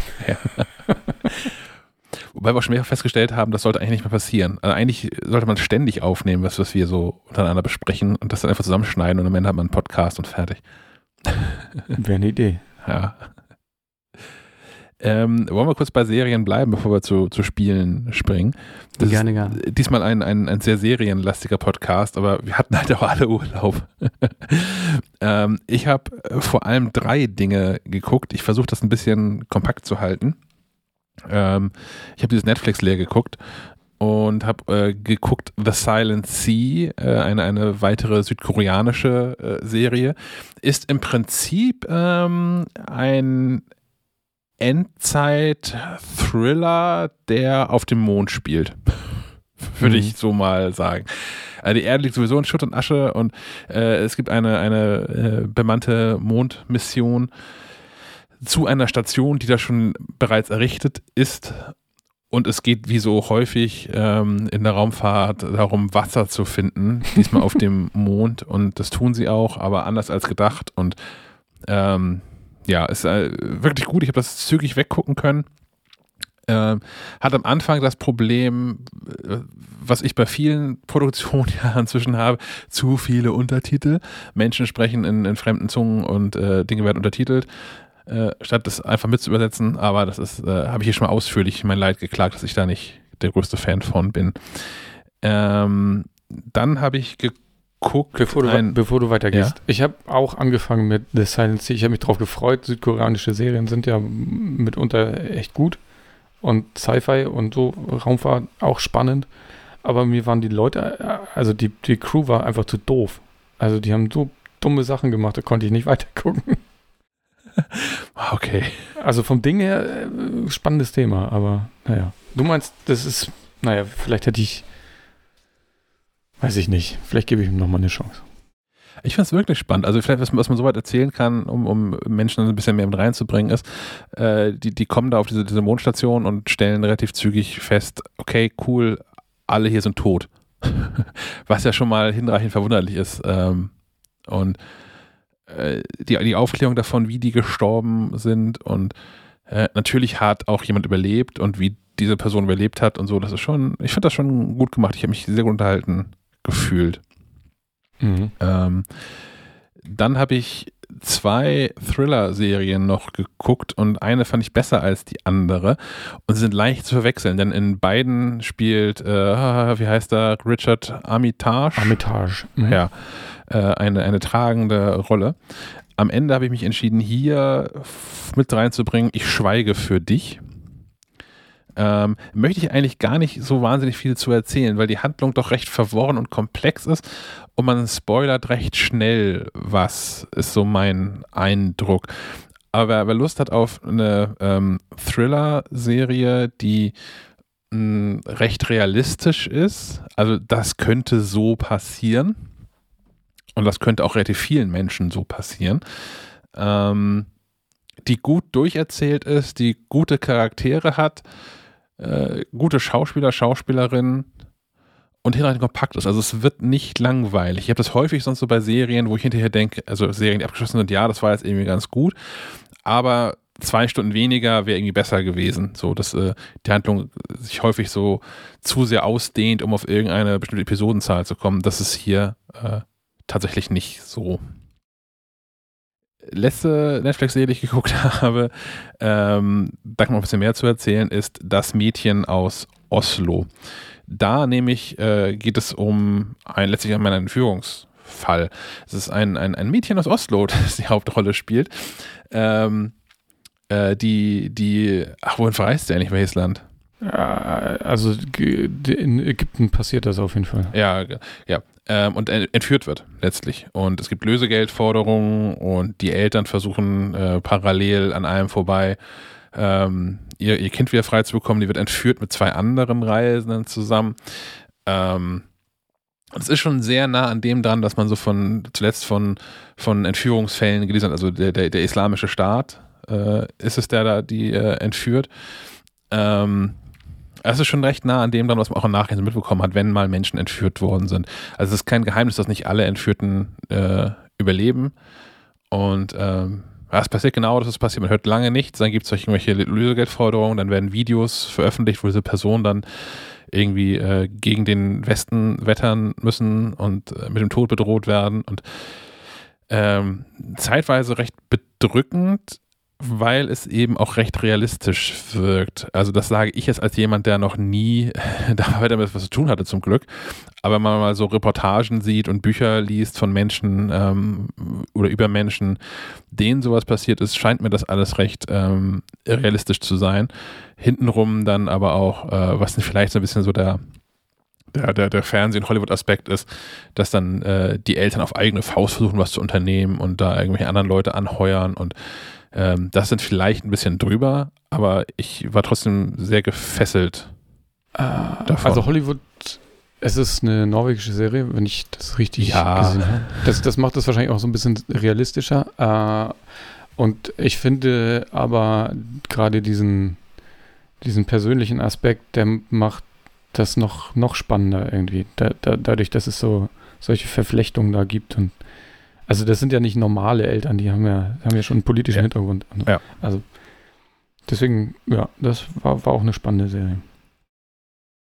Und dann, äh, last not least, so aus meinem ähm, Weihnachtsprogramm quasi, ein, ein, ein Film, den ich empfehlen kann, eine Dokumentation, die ich empfehlen kann, heißt Alles ist eins außer der Null.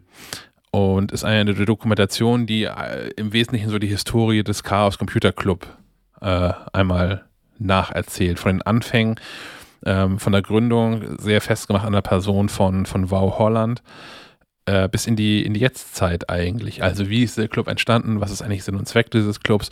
Welche Personen waren da ähm, relevant? Was waren so die großen Aufreger? da gab es ja verschiedene, so den, den, den Post-Hack und es gab den Banken-Hack und es gab äh, US-Regierungsbehörden, die da mal geprüft worden sind auf ihre Sicherheit. Ähm, es gibt auch abgesplittert die Schließ, nee, die, die Sportfreunde der Sperrtechnik heißen sie, glaube ich. Das sind die, die Schlossknacker, die es da auch gibt, was immer beeindruckend ist. Auf den Chaos Communication Kongressen gibt es da ach, da, so, so, Demonstrationen, die eigentlich so ein bisschen nach, nach Meisterschaften aussehen, wo man sich dann irgendwie, ähm, dass das neue Sicherheitsschloss der Marke Abus ist es meistens so häufig äh, vornimmt und damit relativ, naja, es sieht halt nach, nach mehr oder weniger nach äh, stabileren Büroklammern aus in, in eigentlich in wenigen Sekunden jedes Schloss offen hat und dann ist man als Zuschauer traurig und man denkt, okay, es ist, ich kaufe dieses Schloss eigentlich nur für die Versicherung und nicht dafür, dass irgendwas gesichert worden ist tatsächlich. Ähm, ja. Und naja, bis, bis halt in die Jetztzeit halt, wo der Chaos Computer Club ja auch mal mehr politische Bedeutung hat und häufiger mal beratend tätig ist und Menschen aus dem äh, aus dem Club äh, häufiger mal vorgeladen oder nicht vorgeladen, eingeladen werden, um vor äh, Bundestagsausschüssen mit Expertise zu glänzen. Ja, also wer was über den Chaos Computer Club schon immer wissen wollte und keine Lust hatte, das nachzulesen, alles ist eins außer der Null. Gibt es unter anderem bei, äh, wie heißt das eigentlich? das, was mal iTunes war. Kauft so. man die jetzt bei Apple TV oder wo, wo kauft man diese Filme? In der TV-App, ja. Ja, Dann. Oh, ähm, ich habe noch eine Serie. Ja. Ähm, ich habe bei äh, Sky angefangen mit Yellow Jackets. Hm, das ist auch wieder so eine Monat, äh, so, eine, so eine wöchentliche Nummer, glaube ich. Allerdings hauen die dann zwei gleich raus. Das finde ich ganz praktisch. Äh, Yellow Jackets ist eine äh, Fußballmannschaft, amerikanische Fußballmädchen, Frauen, weiß nicht, ich glaube, das ist eine College-Mannschaft, äh, die irgendwo in der kanadischen Wildnis abstürzt. Und man sieht das aus zwei Zeitperspektiven. Einmal die, die äh, aus der heutigen, der, der Frauen und wie es damals so war. Und äh, in der ersten Folge wird ziemlich viel angeteased, sag ich mal, was da passiert sein könnte. Und jetzt geht es halt darum, was wohl wirklich passiert ist. Hm, finde ich äh, ganz spannend und es wirkt so ein bisschen wie das erwachsene äh, The Wild. Hat das einer gesehen? Ja, habe ich gesehen. Ähm, das ist also, äh, Herr, der, Herr der Fliegen, ne? Herr der Fliegen ja. mit irgendwie jungen Mädchen, die auf einer Insel und so. Genau, da, da war es noch ein bisschen, bisschen braver, sag ich mal. Und hier bei Yellow Jackets ist auch äh, sehr viel blutiger und ähm, also nichts für schwache Nerven. Gefällt mir aber bis, bislang ganz gut. Wobei es jetzt ein bisschen nachgelassen hat. Jetzt muss das muss mal wieder was bringen. Nächsten Dienstag geht es, glaube ich, weiter. Hm. Unter anderem mit äh, auch bekannte äh, Schauspielerinnen dabei, unter anderem Juliette Lewis, die ich lange nicht gesehen habe in irgendwas. Kennt man aus Natural Born Killers, oder das ah, war ihre erste okay. Folge, glaube ich. Ihre, okay. Ihr erster großer Auftritt. Inzwischen hat sie auch viel Musik gemacht. Ach, das ist dieselbe Person? Das ist ja verrückt. Das ist dieselbe Person, ja. verrückt, ne? Hm. Willst du noch mal letzte Serie weitermachen, bevor wir dann zu Film und Spielen kommen? Ähm, das wäre die e- Empfehlung fürs Wochenende. Jetzt ähm, seit gestern gibt es nämlich eine Arte Mediathek äh, Vigil, ähm, eine Serie von BBC. Äh, die sollen ähnlich, ähnlichen Einschlag, äh, zumindest in UK, gehabt haben wie damals die Serie Bodyguard. Ich weiß nicht, ob ihr euch daran noch erinnert. Das ist doch gar nicht so ähm, lange her. Hauptdarsteller spielt auch hier eine kleinere Rolle, meine ich. Ähm, es geht darum, dass auf einem Atom-U-Boot äh, ein, ein ja, jemand umkommt und eine, eine Polizistin muss quasi an Bord Ermittlungen äh, ähm, aufnehmen. Äh, das Problem ist allerdings, dass das U-Boot äh, we wegen der atomaren Abschreckung nicht äh, einfach so mal anlegen kann oder sich zeigen kann oder so. Das muss halt immer, immer mal tauchen und im Verborgenen bleiben. Und äh, das ist auch ganz spannend. Ich habe schon mal reingeguckt. Äh, finde ich ganz gut. Andererseits finde ich es krass, wie groß so ein U-Boot sein kann. Ich kenne ja. ja nur das U-Boot, was hier, ne, haben wir schon mal er erwähnt in Laboe, dieses kleine, was man besichtigen kann. Weiß ich nicht, wie viele Menschen da reinpassen. Aber hier dieses Atom-U-Boot, da äh, sind, was haben die gesagt, 140 Matrosen und 8 Matrosinnen drauf. Und die sind monatelang unter Wasser. Das wäre einfach nichts für mich, ne? Das muss furchtbar sein, ja. Also auch die, es ist, es ist ja trotzdem auf den Dingern tatsächlich wirklich gigantische Schlachtschiffe im wahrsten Sinne des Wortes ja sind. Du hast ja trotzdem nicht viel Platz für dich. Und das, das, das Du bist selten alleine. ja. Stimmt. Ich bist wahrscheinlich nur, nur da, wo auch der Papst alleine ist, alleine. Und sonst irgendwie. Oh, ja, Ich glaube nicht mal das. das kann So sein. Pech hast nicht mal das, ja. Ähm, naja, das ist so die Empfehlung. Gibt, glaube ich, äh, sechs Folgen in der Arte Mediathek jetzt vorab. Und ab nächster Woche läuft das dann im regulären Arte-Programm. Verrückt. Mhm. Dann, ähm, ja, wie, wie eingangs erzählt, ich war im Kino. Die, die Frage ist, wie sehr wir darüber reden wollen. Ich habe So schließt sich der Kreis. ich hab festgestellt, dass es auch 2022 leider, leider nach wie vor keine Fortsetzung von Matrix gibt.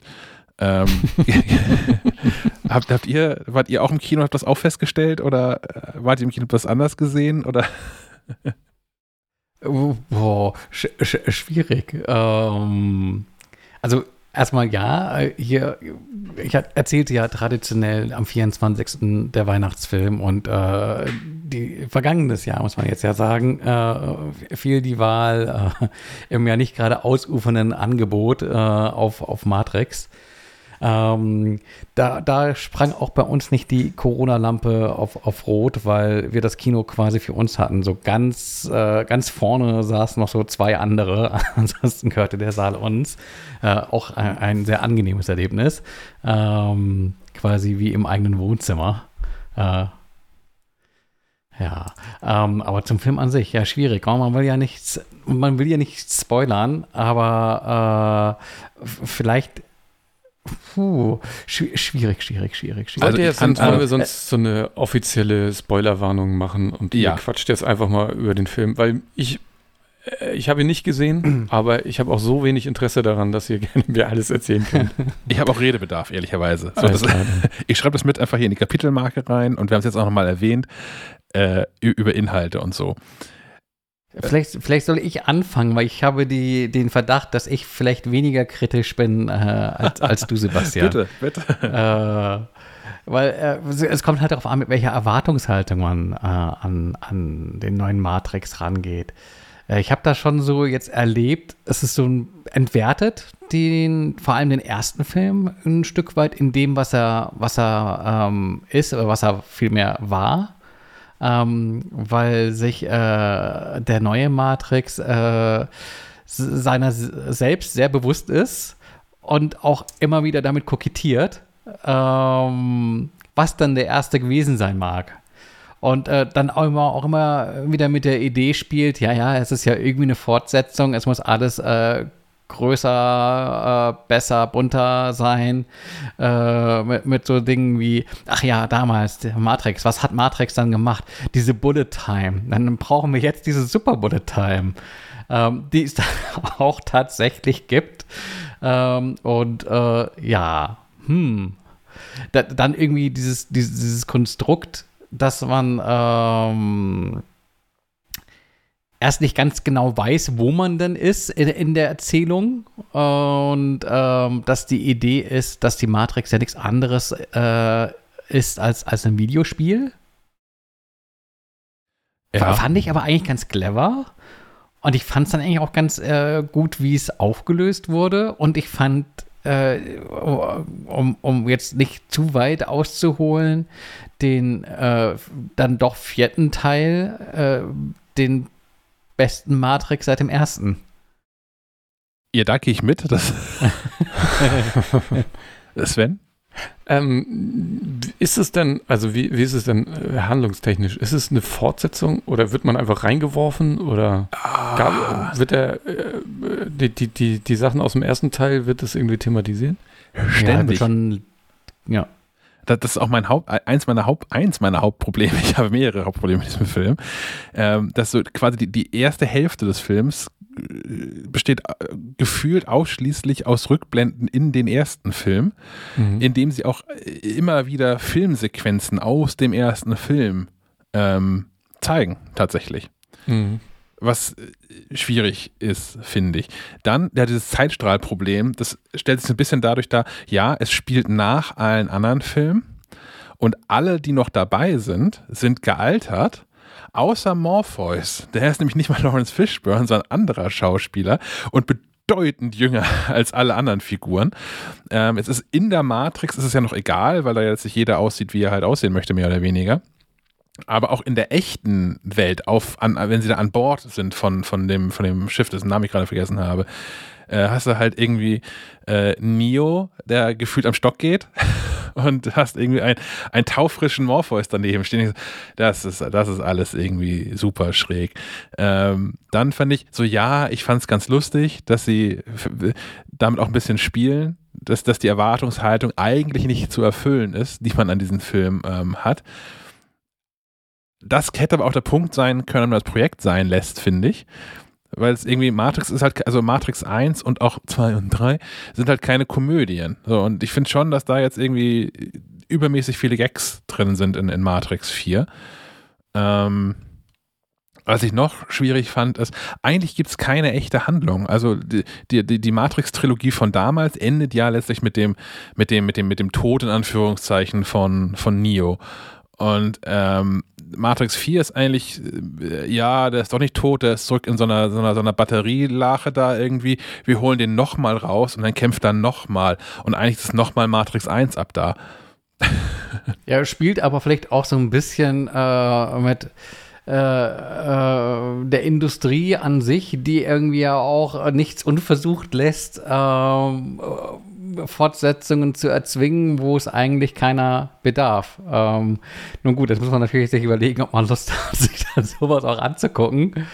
Ähm, meine große Enttäuschung rührt genau aus dem, was du gerade gesagt hast. Also nachdem Matrix 2 und Matrix 3 ja schon besser hätten nicht gedreht worden sein. Zeit ist ein Problem bei Formulierung manchmal. Ähm, dann jetzt trotzdem nochmal Matrix 4 zu machen, in dem Wissen, offen, in dem offensichtlichen Wissen, sonst hätte man keine Gags drüber gemacht, dass auch der wieder nicht so gut sein wird wie Matrix 1 und keine vernünftige Fortsetzung sein wird und so. Das ist eigentlich meine, meine größte Enttäuschung, ist nichts Inhaltliches, sondern dass es diesen Film überhaupt gibt. Das hätte man mhm. einfach sein lassen sollen. Und ich verstehe auch nicht, wie sich ähm, Menschen da, dafür hergeben. Also jetzt gerade, ich, ich, kann, ich habe keine Ahnung, was Carrie Ann Moss, die spielt Trinity, was die in der Zwischenzeit gemacht hat. Ob die das Geld braucht, keine Ahnung. Keanu Reeves braucht das garantiert irgendwie nicht. Die Wachowskis brauchen das auch garantiert irgendwie nicht. Es war ja auch nur eine Wachowski. Lana, ja. Sch Schwester. Steht die andere nicht auch mit einem Abspann drin für irgendwas? Ja, wahrscheinlich für, ihr gehört die Marke mit oder irgendwie sowas. Achso, okay. Ja. Hm. Also ich habe nebenbei jetzt noch mal kurz den Trailer laufen lassen. Äh, das hatte ich bislang immer vermieden. Ich weiß auch nicht ja. warum. Ich wollte es einfach nicht, wollte es nicht wahrhaben. ähm, und es wirkt wirklich so wie, naja, es gab damals so einen geilen Film und wir machen jetzt mal was, so, so was ähnliches und nehmen alle guten Szenen und drehen die nochmal ja. neu. Ja. Also äh, ich sehe das, ich sehe da, ich sehe da jemanden in Zeitlupe aus dem Fenster fliegen, also die Trinity-Szene. Ich sehe da jemanden irgendwie sich, sich in Zeitlupe befreien, ich sehe die Bullet Time, ich sehe quasi alle, alle Points aus dem ersten Film sehe ich hier nochmal, nur irgendwie anders auch, auch diese, diese Trainingssequenz in so einem, so einem asiatisch angehauchten Dojo. Und ja. es ist einfach irgendwie alles das Gleiche. Warum? Ja, weil Neo das natürlich alles vergessen hat. Dass, also, dass es eine 60 Jahre sind vergangen. Nebenbei ist auch irgendwie Sion untergegangen. Aber das spielt keine große, das ist halt so passiert, das spielt keine Rolle mehr. Das wird neben das erwähnt, ja, das gibt es nicht mehr, hier ist jetzt IO, das ist irgendwie die, die, neue Zentrale. Aber da sind alle Alten sind irgendwie noch mit dabei und super schräg. Aber natürlich hat Neo alles vergessen, deswegen ähm, musste er dann auch. Äh ich habe das aber auch nicht so ganz verstanden. Also ich gebe auch zu, bei äh, Teil 2 und Teil 3 habe ich so ein bisschen äh, Löcher im, im Gedächtnis, ähm, dass, dass die Maschinen gegeneinander gekämpft haben. Das wird auch neben War das erwähnt. da ein Thema? Nein, nein, hm? das, ist, das ist neu. Das wird okay. auch Nebensatz erwähnt. Das ist jetzt irgendwie, es gibt auch gute Maschinen und die kämpfen gegen die bösen Maschinen mit den so Menschen zusammen. Bei, bei Terminator. Ja, genau. Mhm. Aber das, das wird alles so in so Nebensätzen erzählt. Alles, was spannend ist, was so passiert ist seit dem letzten Film, wird so in Nebensätzen abgehandelt. Aber was ich, was du im Trailer gerade ähm, bemängelt hast, das ist was, was ich gut fand, das erschließt sich aus dem Trailer aber nicht, diese, diese, diese Trinity-Szene, die auch der Anfang von, von, von Matrix ja dann, oder von der richtigen Matrix ähm, ist, wo dann die Polizisten sie da festnehmen in diesem ja, Haus geil. oder festnehmen wollen und sie die da irgendwie umhaut und dann flieht und so. Mhm. Ähm, ja, das findet nochmal eins zu eins so statt mit einer anderen Schauspielerin. Also die ganze Haaren. Szene, ne? Polizisten Mhm. gehen in das Haus rein, die Agenten kommen und, und sagen hier, äh, de deine Männer sind schon tot und dann das bla bla bla, das ganze Dings. Ähm, das finde ich aber auch ganz gut, weil eine andere Protagonistin aus diesem Film ähm, daran sich diese Sequenz anguckt und merkt, dass da irgendwas nicht stimmt. Und daran ist der ganze Aufhänger von hier die Matrix und alles kommt zurück und alles wird schlimmer und so. Den Einstieg finde ich irgendwie ganz nett, das als Aufhänger zu nehmen. Aber das geht halt die ganze Zeit so weiter. Und sie sind auch nochmal auf dem Dach. Nochmal auf dem Dach, genau. Und, also, ja, ist ein bisschen, bisschen schade, weil damals, klar, Matrix war ja nicht nur, also klar, die, der, der, im, Original Matrix war die, die Story schon irgendwie abgefahren, so mit diesen beiden Welten und, Ja. und dies, das. Das haben die schon cool gemacht und, und natürlich lebt der auch, ich weiß nicht, ob es heute noch so ist, ich habe den lange nicht gesehen, aber von den Effekten. Und die waren ja damals bahnbrechend. Und heute guckst du das an und denkst du, ja, sieht aus wie ein x-beliebiger Marvel-Film, weil es einfach nichts mehr Besonderes ist. Ja. So irgendeine Bullet Time, das machst du heute ähm, irgendwie mit, mit Kann jedes iPhone. Oder so. Ja, kann jedes iPhone. Ja, aber damit kokettiert der Film ja auch immer wieder, dass er sagt, ja, äh, ist irgendwie eine Fortsetzung und da muss ja höher, schneller weiter. Äh, und, und was soll dann noch auf die Bullet Time folgen? Ja, aber äh, das ist ja, das ist ein Quatsch-Anfang. Also, also ein, ein quatschiger An Ansatz, wenn man immer nur höher, schneller weitermacht. Erzähl doch einfach eine gute Geschichte. Ich hatte auch ein Problem ein bisschen mit, äh, wie heißt der gute Mann, Neil Patrick Harris? Weil Ja. ich sehe immer Barney. Ja. Und seine Motivationsposter im Hintergrund. Ja, ich hatte, also das hatte ich auch. Und ähm, der, der, der neue Agent Smith, also der hatte keinen Bock hier mehr mitzuspielen. Hugo Weaving. Weaving. Ach, der, Äh, der ist gar nicht dabei. Nein, nein, der ist nicht dabei. Der wird von jemand anderem gespielt. Ach, Hat aber, so das ist aber easy, weil der Agent ist ja auch nur ein Programm und das hat Ja, ein ja. Upgrade bekommen und deswegen sieht das auch anders aus. Ähm, das, ist, das ist ja easy. So, äh, wird gespielt von Jonathan Groff und ähm, Jonathan Groff, den kenne ich als ähm, den Darsteller, der in dem Musical Hamilton den langsam wahnsinnig werdenden King George spielt. Und für mich, ich kenne den halt nur singend bisher und habe immer darauf gewartet, dass irgendwann der Einsatz kommt. Ah ja, das ist, ist glaube ich, auch nicht ganz einfach, wenn, wenn Schauspieler äh, irgendwann mal so einen Riesenerfolg mit irgendwas haben und dann festgelegt sind auf irgendwas in den Köpfen von Menschen. Das passiert mir Ja. recht leicht. Also das, das Problem ist ja wirklich nur, dass man äh, quasi drauf gewöhnt ist, äh, ihn in der Rolle zu sehen. Eigentlich macht er die Sache ja ganz gut. Total, total, Oh. ja. Ja. Er hat ja auch schon Mhm. mehrmals irgendwie den Bösewicht gespielt. Äh, ich glaube, in ähm, irgendeiner Go- Gone Girl oder sowas. Gibt's da einen So ein Bösewicht? Frauenentführer oder irgendwie sowas in der Richtung. Es gibt einen Film, den habe ich nicht gesehen. Äh, Auch mal wieder an den Geburt halt offensichtlich. Es beginnt hier eine Baustelle im Spannend. Hintergrund, das ist ein gutes Mhm. Ja. Ähm, Ich finde es ein bisschen, ich finde es wie gesagt ein bisschen traurig, dass sie sich so null äh, neue Dinge haben einfallen lassen. Selbst die, selbst die Sonnenbrille von, von Morpheus ist dieselbe. Also wenn es ein anderer Schauspieler ist, lass dir irgendwas anderes Geiles einfallen. ja, genau. Oder halt auch einfach eine neue Figur und es ist nicht nochmal Morpheus, sondern dann ist Morpheus halt in den 60 Jahren irgendwie in dem Kampf um Sion gestorben und hier ist ein neuer Typ oder sowas. hätte so viele Möglichkeiten gegeben. Ich bin, naja, ich bin. Mein, meine Erwartungshaltung war nach Matrix 2 und 3 gering und ich bin trotzdem nochmal enttäuscht aus dem Kino rausgegangen. wow. Also Matrix 1, äh, weil du das gerade sagtest, ich habe die alle nochmal vorher geguckt. So in den letzten, naja, in den letzten Wochen. Ich hätte schon auch ähnlich wie Stefan kurz vor Weihnachten ins Kino gewollt. Das hat nicht geklappt. Mhm. Ich hatte in den Wochen vorher schon mal Matrix 1 bis 3 geguckt und 2 bis 3 fand ich äh, immer noch schwierig. Die waren, ehrlicherweise waren die nicht so scheiße, wie ich es in Erinnerung hatte, aber immer noch schlimm. Und Matrix 1 immer noch großartig, funktioniert immer noch.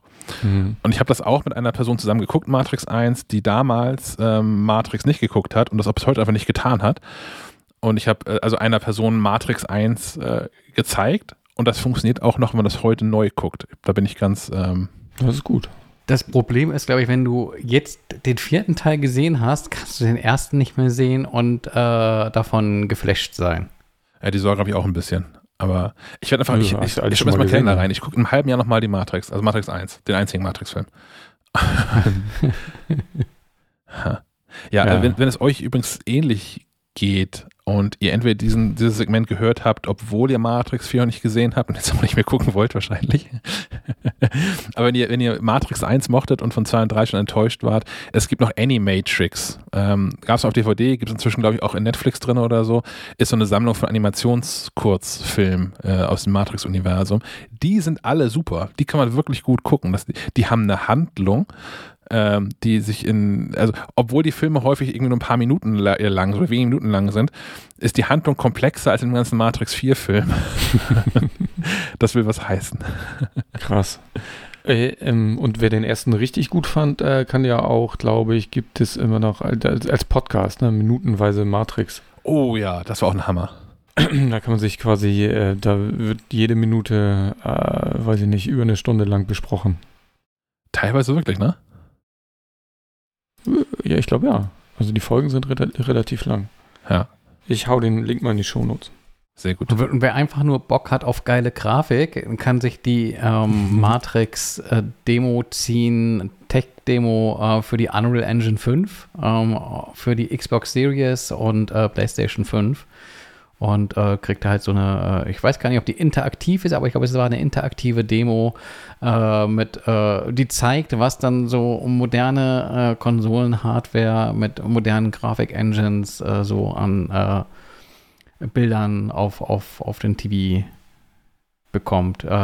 im, Im Abspann von Matrix 4 ist auch extra nochmal Epic aufgeführt mit Verweis auf die Unreal Engine. Ich habe keine Ahnung, inwiefern die vielleicht eine Rolle spielte äh, bei irgendwelchen äh, Effektgeschichten oder. Hm. hm. Bestimmt. Bei, bei diesen Demos ist es auch so, dass das alles live gerendert ist, oder? Ich meine, das war das irgendwie auch mhm. mit das Besondere, dass es. Ja, auf aktuellen genau. Konsolen, ne? Ja. Ja, und jetzt war nur die Frage, wann wird daraus ein Spiel? Ja. Ach, dem würde ich noch mal eine Chance geben. Ein Matrix-Spiel. Gab es nicht? Es gab mal eins, ne? Es gab es welche, gab eins, die waren auch gar nicht so schlecht.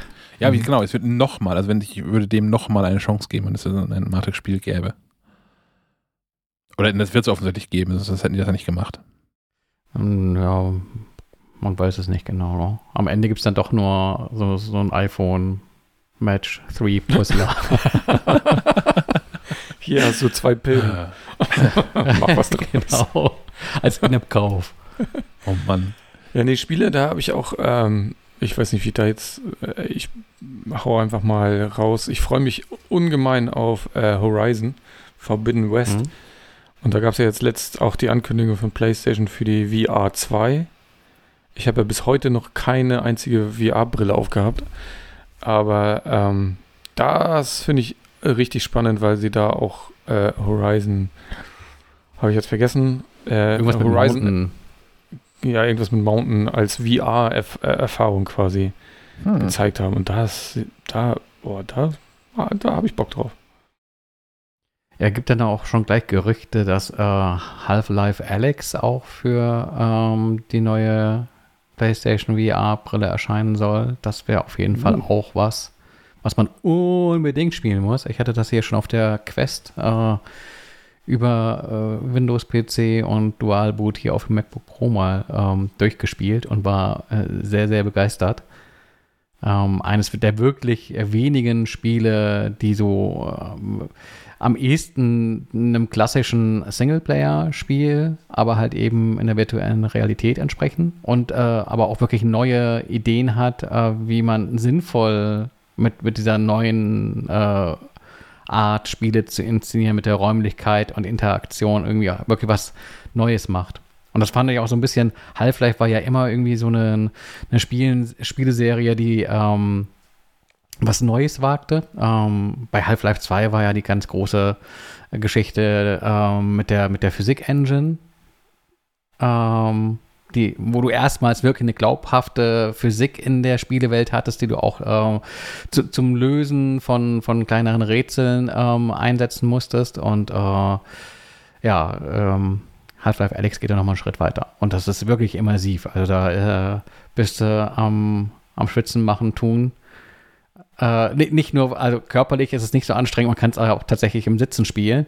Ähm, aber äh, wenn dann irgendwie äh, dir die, die Monster ins Gesicht springen. Äh, aber auch jenseits von so billigeren Jumpscares gibt es äh, jede Menge äh, zum Nägelknabbern.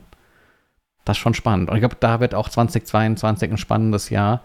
Ähm, es gibt ja doch äh, ein paar mehr Gerüchte äh, in Richtung Apple will auch irgendwas in Richtung VR-Brille machen. Hm. Ähm, mal gucken, ob es das äh, dann dieses Jahr sein soll, in dem eine Apple-Brille äh, in den Ladenregalen steht. Ähm, und ja gut, die neue PlayStation-Brille steht auch noch aus und Meta, Facebook, Oculus äh, wird, wird, sicherlich auch noch irgendwas nachlegen wollen. Ähm, könnte dieses Jahr spannend werden in Sachen VR. Habt ihr noch was, worauf ihr freut? Also spieletechnisch? Das Jahr ist noch jung, oh? kann man sich auf ja. vieles freuen. Ähm, naja, so, so, ein Call of, äh, so, ein, so ein God of War Ragnarök. Ja, das ist ja noch auch. in weiter Ferne. Gell? Irgendwann im. Es hat, glaube ich, noch nicht mal einen Termin. Also ich vermute mal, das wird das, das Weihnachtsspiel werden. Oh nein, nicht so lange hin. Ich habe gar keine Aber Ahnung, vielleicht habe ich bis dahin eine PS5. mal gucken. Ich habe noch gar keine Ahnung, was so kommt. Deswegen ist das Einzige, worauf ich mich tatsächlich auch da ernsthaft freue, ist, ähm, falls dann dieses Jahr tatsächlich nochmal äh, neue spielbare Inhalte für Cyberpunk rauskommen. Ja, da soll ja auch die Next-Gen-Version dann mal dieses Jahr folgen, weil ich hatte so nach, ich glaube, einem Drittel oder der Hälfte den Faden verloren und irgendwie aufgehört aus Gründen irgendwelchen und dann ist es total schwer und das finde ich so ein generelles Problem, wenn du so komplexere Spiele mal länger als äh, zwei Wochen liegen lässt, dann kommst du da total schwer wieder rein. Äh, teils wirklich auch von der Mechanik her, aber auch was irgendwie so lose Enden in Sachen angefangene Aufgaben betrifft, aber auch äh, mit Blick auf die Story. Da müsste es eigentlich so äh, wie in, in, in, besseren Serien ähm, so, eine, so eine Rückblende geben, was bisher geschah. Das hat Alan Wake ganz gut gemacht. Das gab es immer, du konntest quasi so eine, äh, eine Episode spielen und ähm, zum Beginn der nächsten gab es dann so einen, was bisher geschah. Ähm, das hätte ich auch ganz gut gebrauchen können. Das ist eine super Überleitung zum letzten Thema aus dem Sendungsplan. Denn ich habe äh, in meinen letzten Urlaubstagen äh, wieder angefangen, äh, Zelda Breath of the Wild zu spielen. Und ich bin da, ich würde mal schätzen, so auch 40 Prozent oder sowas weit gekommen und habe dann irgendwann aufgehört, weil andere Dinge wichtiger waren. Und ich weiß nichts mehr. Ich kann auch nichts mehr. Ich, was diese ganzen Tools und Werkzeuge und magische Sprüche, die ich so alles völlig unklar. Ich kann nämlich von vorne anfangen. Du hast aber ein anderes Zelda gespielt und ähm, also der, der, der Eintrag hier in den Shownotes lässt vermuten, dass es auch so ein halber Matrix-Moment war. Äh, nein, nein, nein, ich glaube, ich, ich habe das Zitat falsch angewandt. Ich muss das nochmal korrigieren. Ähm, äh, ich habe gespielt äh, Legend of Zelda Skyward Sword HD. Ähm, hatte, glaube ich, schon mal in einer vorangegangenen Episode erzählt, dass ich das hier mal irgendwie eingelegt habe und äh, meinen Spaß damit hatte. Damals aber noch nicht absehen konnte, äh, dass das wirklich ein äh, gewisses Time-Invest darstellt. Äh, tatsächlich gestern, gestern um, keine Ahnung, 23 Uhr 58 den, den finalen Gegner niedergestreckt, ähm, der dann auch vor sich Vorsicht, Spoiler, aber ich meine, das Spiel ist auch schon 15 Jahre, glaube ich, alt. Da darf man ruhig. Der heißt dann auch passenderweise der Todbringer. Mhm. ähm, ah, ich weiß nicht mal selbst. Ich äh, habe meiner Frau äh, den Controller in die Hand gedrückt und habe gesagt: Hier, mach mal. ähm, ja, beträchtliches Time Invest. Äh, es gab Spiele, da steckt man irgendwie locker mal 40 Stunden rein. Wir haben aus irgendwelchen Gründen, ich habe keine Ahnung, ob wir die Switch irgendwie äh, angelassen haben oder irgendeinen Timer weiterzählte, aber es fühlte sich am Ende tatsächlich genauso an wie 60 Stunden rein investiert. Und äh, zwischendrin aber auch immer so das Gefühl gehabt, so, okay, so jetzt, jetzt jetzt kommt bestimmt der Endgegner. und dann war aber irgendwie gerade mal das erste Drittel vorbei. und, und, auf einmal musste man nochmal äh, so einen kompletten neuen Geschichtsstrang äh, spielen und äh, hat aber dennoch nicht das Gefühl, äh, wie sagt man, äh, overstate, it's welcome. Also das war gar nicht der Fall, sondern es war äh, ganz nett zu sehen, es geht noch weiter und in, in, in gleichbleibend oder sogar sich steigernder Qualität und ähm, ja, das ist schön, dass es auch so Spiele gibt und auch so Spiele, die äh, die Länge nicht der Länge wegen haben, sondern äh, damit auch was anzustellen wissen. Ja klar, da hat man schon irgendwie so die Situation, wo, wo man auch sagen kann, das ist Back Backtracking, also quasi du besuchst immer wieder die gleichen Gebiete, ähm, die sich aber hier im Spiel auch immer wieder irgendwie verändern. Also beispielsweise kommst du dann in den Wald, der ähm, äh, zuvor trocken lag und dann aber komplett unter Wasser steht. Ähm, hast äh, auch spielerisch äh, ganz äh, pfiffige Ideen, so, so Zeiträtsel, wo du äh, Zeitsteine aktivieren kannst, die quasi um diesen Zeitstein herum ähm, die Wüste wieder begrünen oder äh, du fährst zur See und was früher irgendwie halt Wüste, Wüste war, äh, wird auf einmal wieder zum Meer und du bist mit dem Schiff unterwegs und der Zeitstein ist auf dem Schiff, also quasi du äh, bringst quasi das Wasser um dich herum immer weiter mit nach vorne. Ähm, das sieht grafisch ganz schick aus ähm, aber ist auch äh, spielerisch wirklich eine, eine, nette Idee. Und äh, das geht mir ganz oft so bei Nintendo-Spielen, dass ich da denke, okay, äh, da, da hatte jemand eine Idee und äh, das sind auch Dinge, die im Kopf hängen bleiben und äh, halt nicht so was Austauschbares wie, äh, keine Ahnung, Call of Duty 2021.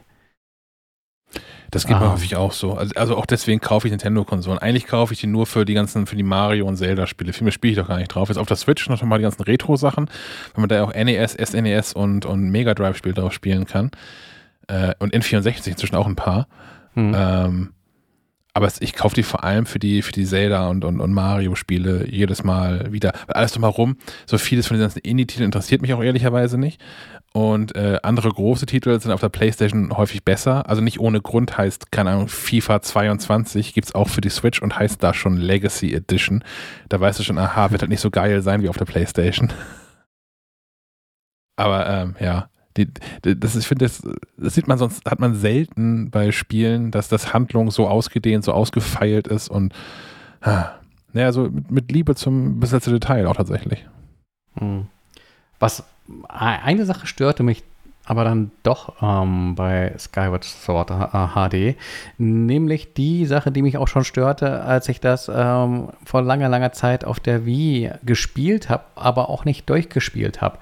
Ähm, die Steuerung, die war früher über ähm, so Motion Control äh, realisiert. Nämlich äh, gab es noch mit so einem An Ansteckmodul, das ähm, die Bewegungsabfrage von dieser Wii äh, wie Remote, Remote ähm, genauer agierte und du dadurch quasi den Controller führen konntest wie ein echtes Schwert ähm, aber nicht nur konntest, sondern musstest, weil es war die einzige Möglichkeit zu steuern. Und genauso konntest du mit dem Nunchuk, also mit dem anderen Steuerteil, das du bei der Wii in der Hand ha gehalten hast, ähm, das Schild steuern und die Bewegung und äh, eben mit der Wii-Mode ähm, das Schwert. Und das ist dann auch ein zentrales ähm, Gameplay-Element, nämlich, dass du das Schwert halt tatsächlich genau führen musst, weil Gegner dir ähm, sich natürlich auch decken, aber immer äh, nur eine bestimmte Seite decken und du dann von der anderen Seite quasi reingehen musst, um Schaden zuzufügen. Ähm, da kommst du natürlich bei, bei, bei dem Standard äh, Bockblin-Gegner äh, auch noch mit äh, stumpfen Drumrum äh, schlagen irgendwie hin, aber bei den Bossgegnern wird das schon sehr genau eingefordert, dass du jetzt von, keine Ahnung, unten links nach oben rechts schlagen musst. Ähm, was natürlich auf der Switch nicht ganz so gut funktioniert. Da hast du natürlich auch diese Bewegungssteuerung. Ähm, das ist mir aber zu viel gehampel. Also wenn du da irgendwie 60 Stunden spielst, äh, willst du da nicht 60 Stunden rumhampeln, weil das äh, spielt sich so mit das, das Schwertschwingen im Sitzen ist irgendwie eher Panne. Und wenn dann noch was auf dem Couchtisch steht, ist das äh, oh, nicht unriskant. Ähm, deswegen gibt es auch eine alternative Button-Steuerung. Ähm, die aber genau diese Steuerung des Schwerts auf den rechten Analogstick legt. Äh, und damit lassen sich halt diese wirklich zielgenauen Angriffe nur bedingt gut ausführen. Ähm, und da gab es so den einen oder anderen Bosskampf, wo ich echt dachte, jetzt schmeiße ich mal den Controller in den Fernseher. Das, das habe ich sonst nie. Das, da hätte man irgendwie noch ein bisschen was dran feilen können, dass die Steuerung dann tatsächlich auch über so ein Gamepad äh, besser funktioniert. Ich meine, gut, bei einer regulären Switch hast du ja noch die Möglichkeit, ähm, nur mit den Joy-Cons einzeln in den Händen zu spielen und quasi diese V-Mode-Steuerung zu replizieren. Ähm, aber bei so einer Switch Lite hast du ja gar keine Möglichkeit, ähm, da irgendwie die Controller abzunehmen und musst dann mit dieser Buttonsteuerung klarkommen. Äh, und was, was noch so ein bisschen, äh, aber da erzählte ich äh, bereits von, äh, ich weiß ja auch wieder, wie ich damals äh, in einer vorangegangenen Episode auf Skyward Sword HD kam, nämlich äh, im Rahmen dieser ganzen Amiibo-Geschichte. Ähm, das sind diese NFC-Figürchen, ähm, die in diversen äh, Switch, 3DS, äh, Wii U-Spielen, glaube ich auch, ähm, Extras freischalten. Und äh, in diesem Zelda ist die Extra-Funktion von so einer 30-Euro-Sammelfigur, die dass du ähm, von quasi jedem Ort aus die Schnellreise aktivieren kannst, wo du vorher zu irgendwelchen Säulen rennen musstest, um die zu aktivieren. Also wirklich eine, eine Verbesserung im Spiel, die dir das Leben sehr, sehr viel einfacher macht. Ähm, und äh, da bei einer Neuauflage, die auch für 60 Euro im Ladenregal steht, von einem Spiel, das, ich weiß nicht, 2007 oder so äh, erschienen ist. Oh, 2007, ich weiß es gar nicht, äh, man korrigiere mich. Ähm, da fand ich das schon irgendwie heftig, so eine Funktion dann nochmal hinter so einem äh, Amiibo-Kauf zu verstecken. Ähm, weil kostet A 30 Euro und B äh, scheinen die auch immer nur von irgendwelchen Scalpern aufgekauft zu werden, um dann für 60 Euro oder so bei Ebay zu landen. Ähm, fand ich ja uncool. Und das war für mich auch irgendwie äh, der Anlass, mal zu gucken, wie man dann so einen Amiibo irgendwie Raubmord kopiert bekommt. Und ähm, genau, da gibt es so diverse Apps und dann kann man sich diese NFC-Text selbst schreiben und dann hat man halt einfach so einen Token in der Hand und äh, dann funktioniert das auch. Sieht nicht so schick aus, macht nichts im Regal her, hat aber dann diese Funktion. Mhm. Ja. Ja, aber Empfehlung. Also wer dieses Zelda noch nicht gespielt hat äh, und ein bisschen Frust mit der Steuerung bereit ist hinzunehmen, äh, unbedingt. Äh, super Story, super Spiel, super Musik. Ähm, ich werfe auch schon die ganze Zeit so ein Auge auf, auf, auf den Soundtrack, äh, den es leider auch nur so richtig äh, auf äh, CD und so gibt. Äh, Nintendo schmeißt irgendwie keine Nicht mal Soundtrack. Schallplatte? das kann auch sein, aber halt dann auch zum Sammlerpreis. Aber das Schicke ist dann auch, den, diesen Soundtrack gibt es dann so im, im, Paket mit fünf CDs und ähm, so einer Musicbox. Okay. Ähm, das fand ich auch gut, aber äh, leider auch teuer. Ähm, ich glaube 90 Euro. Also ich was für Fans. Ja, ja, ja. Ich, ich befürchte es. Na gut, dann war das ein ganzer Haufen Empfehlungen und ein, ein Rant, aber ihr habt hoffentlich auch genug mitbekommen, was man sich nochmal angucken sollte oder was man spielen sollte, wenn man jetzt vielleicht noch Urlaub hat oder einfach nochmal das Wochenende irgendwie totschlagen muss. Ähm, ich denke, das soll es für heute gewesen sein. Und wir hören uns in der nächsten Woche wieder und dann gibt es sicherlich auch äh, wieder mehr über Apple und so zu erzählen. Mhm. Jetzt müssen wir ja erstmal den ganzen Urlaub aufarbeiten. Ja, Genau. Ähm, bis dann, kommt gut durch die nächste Woche, durchs Wochenende. Und bleibt gesund, ne? Oh ja, ganz wichtig, ja. Bleibt, bleibt gesund. Wir versuchen das auch. Bis dann. Jo, schönes Wochenende. Bis dann dann.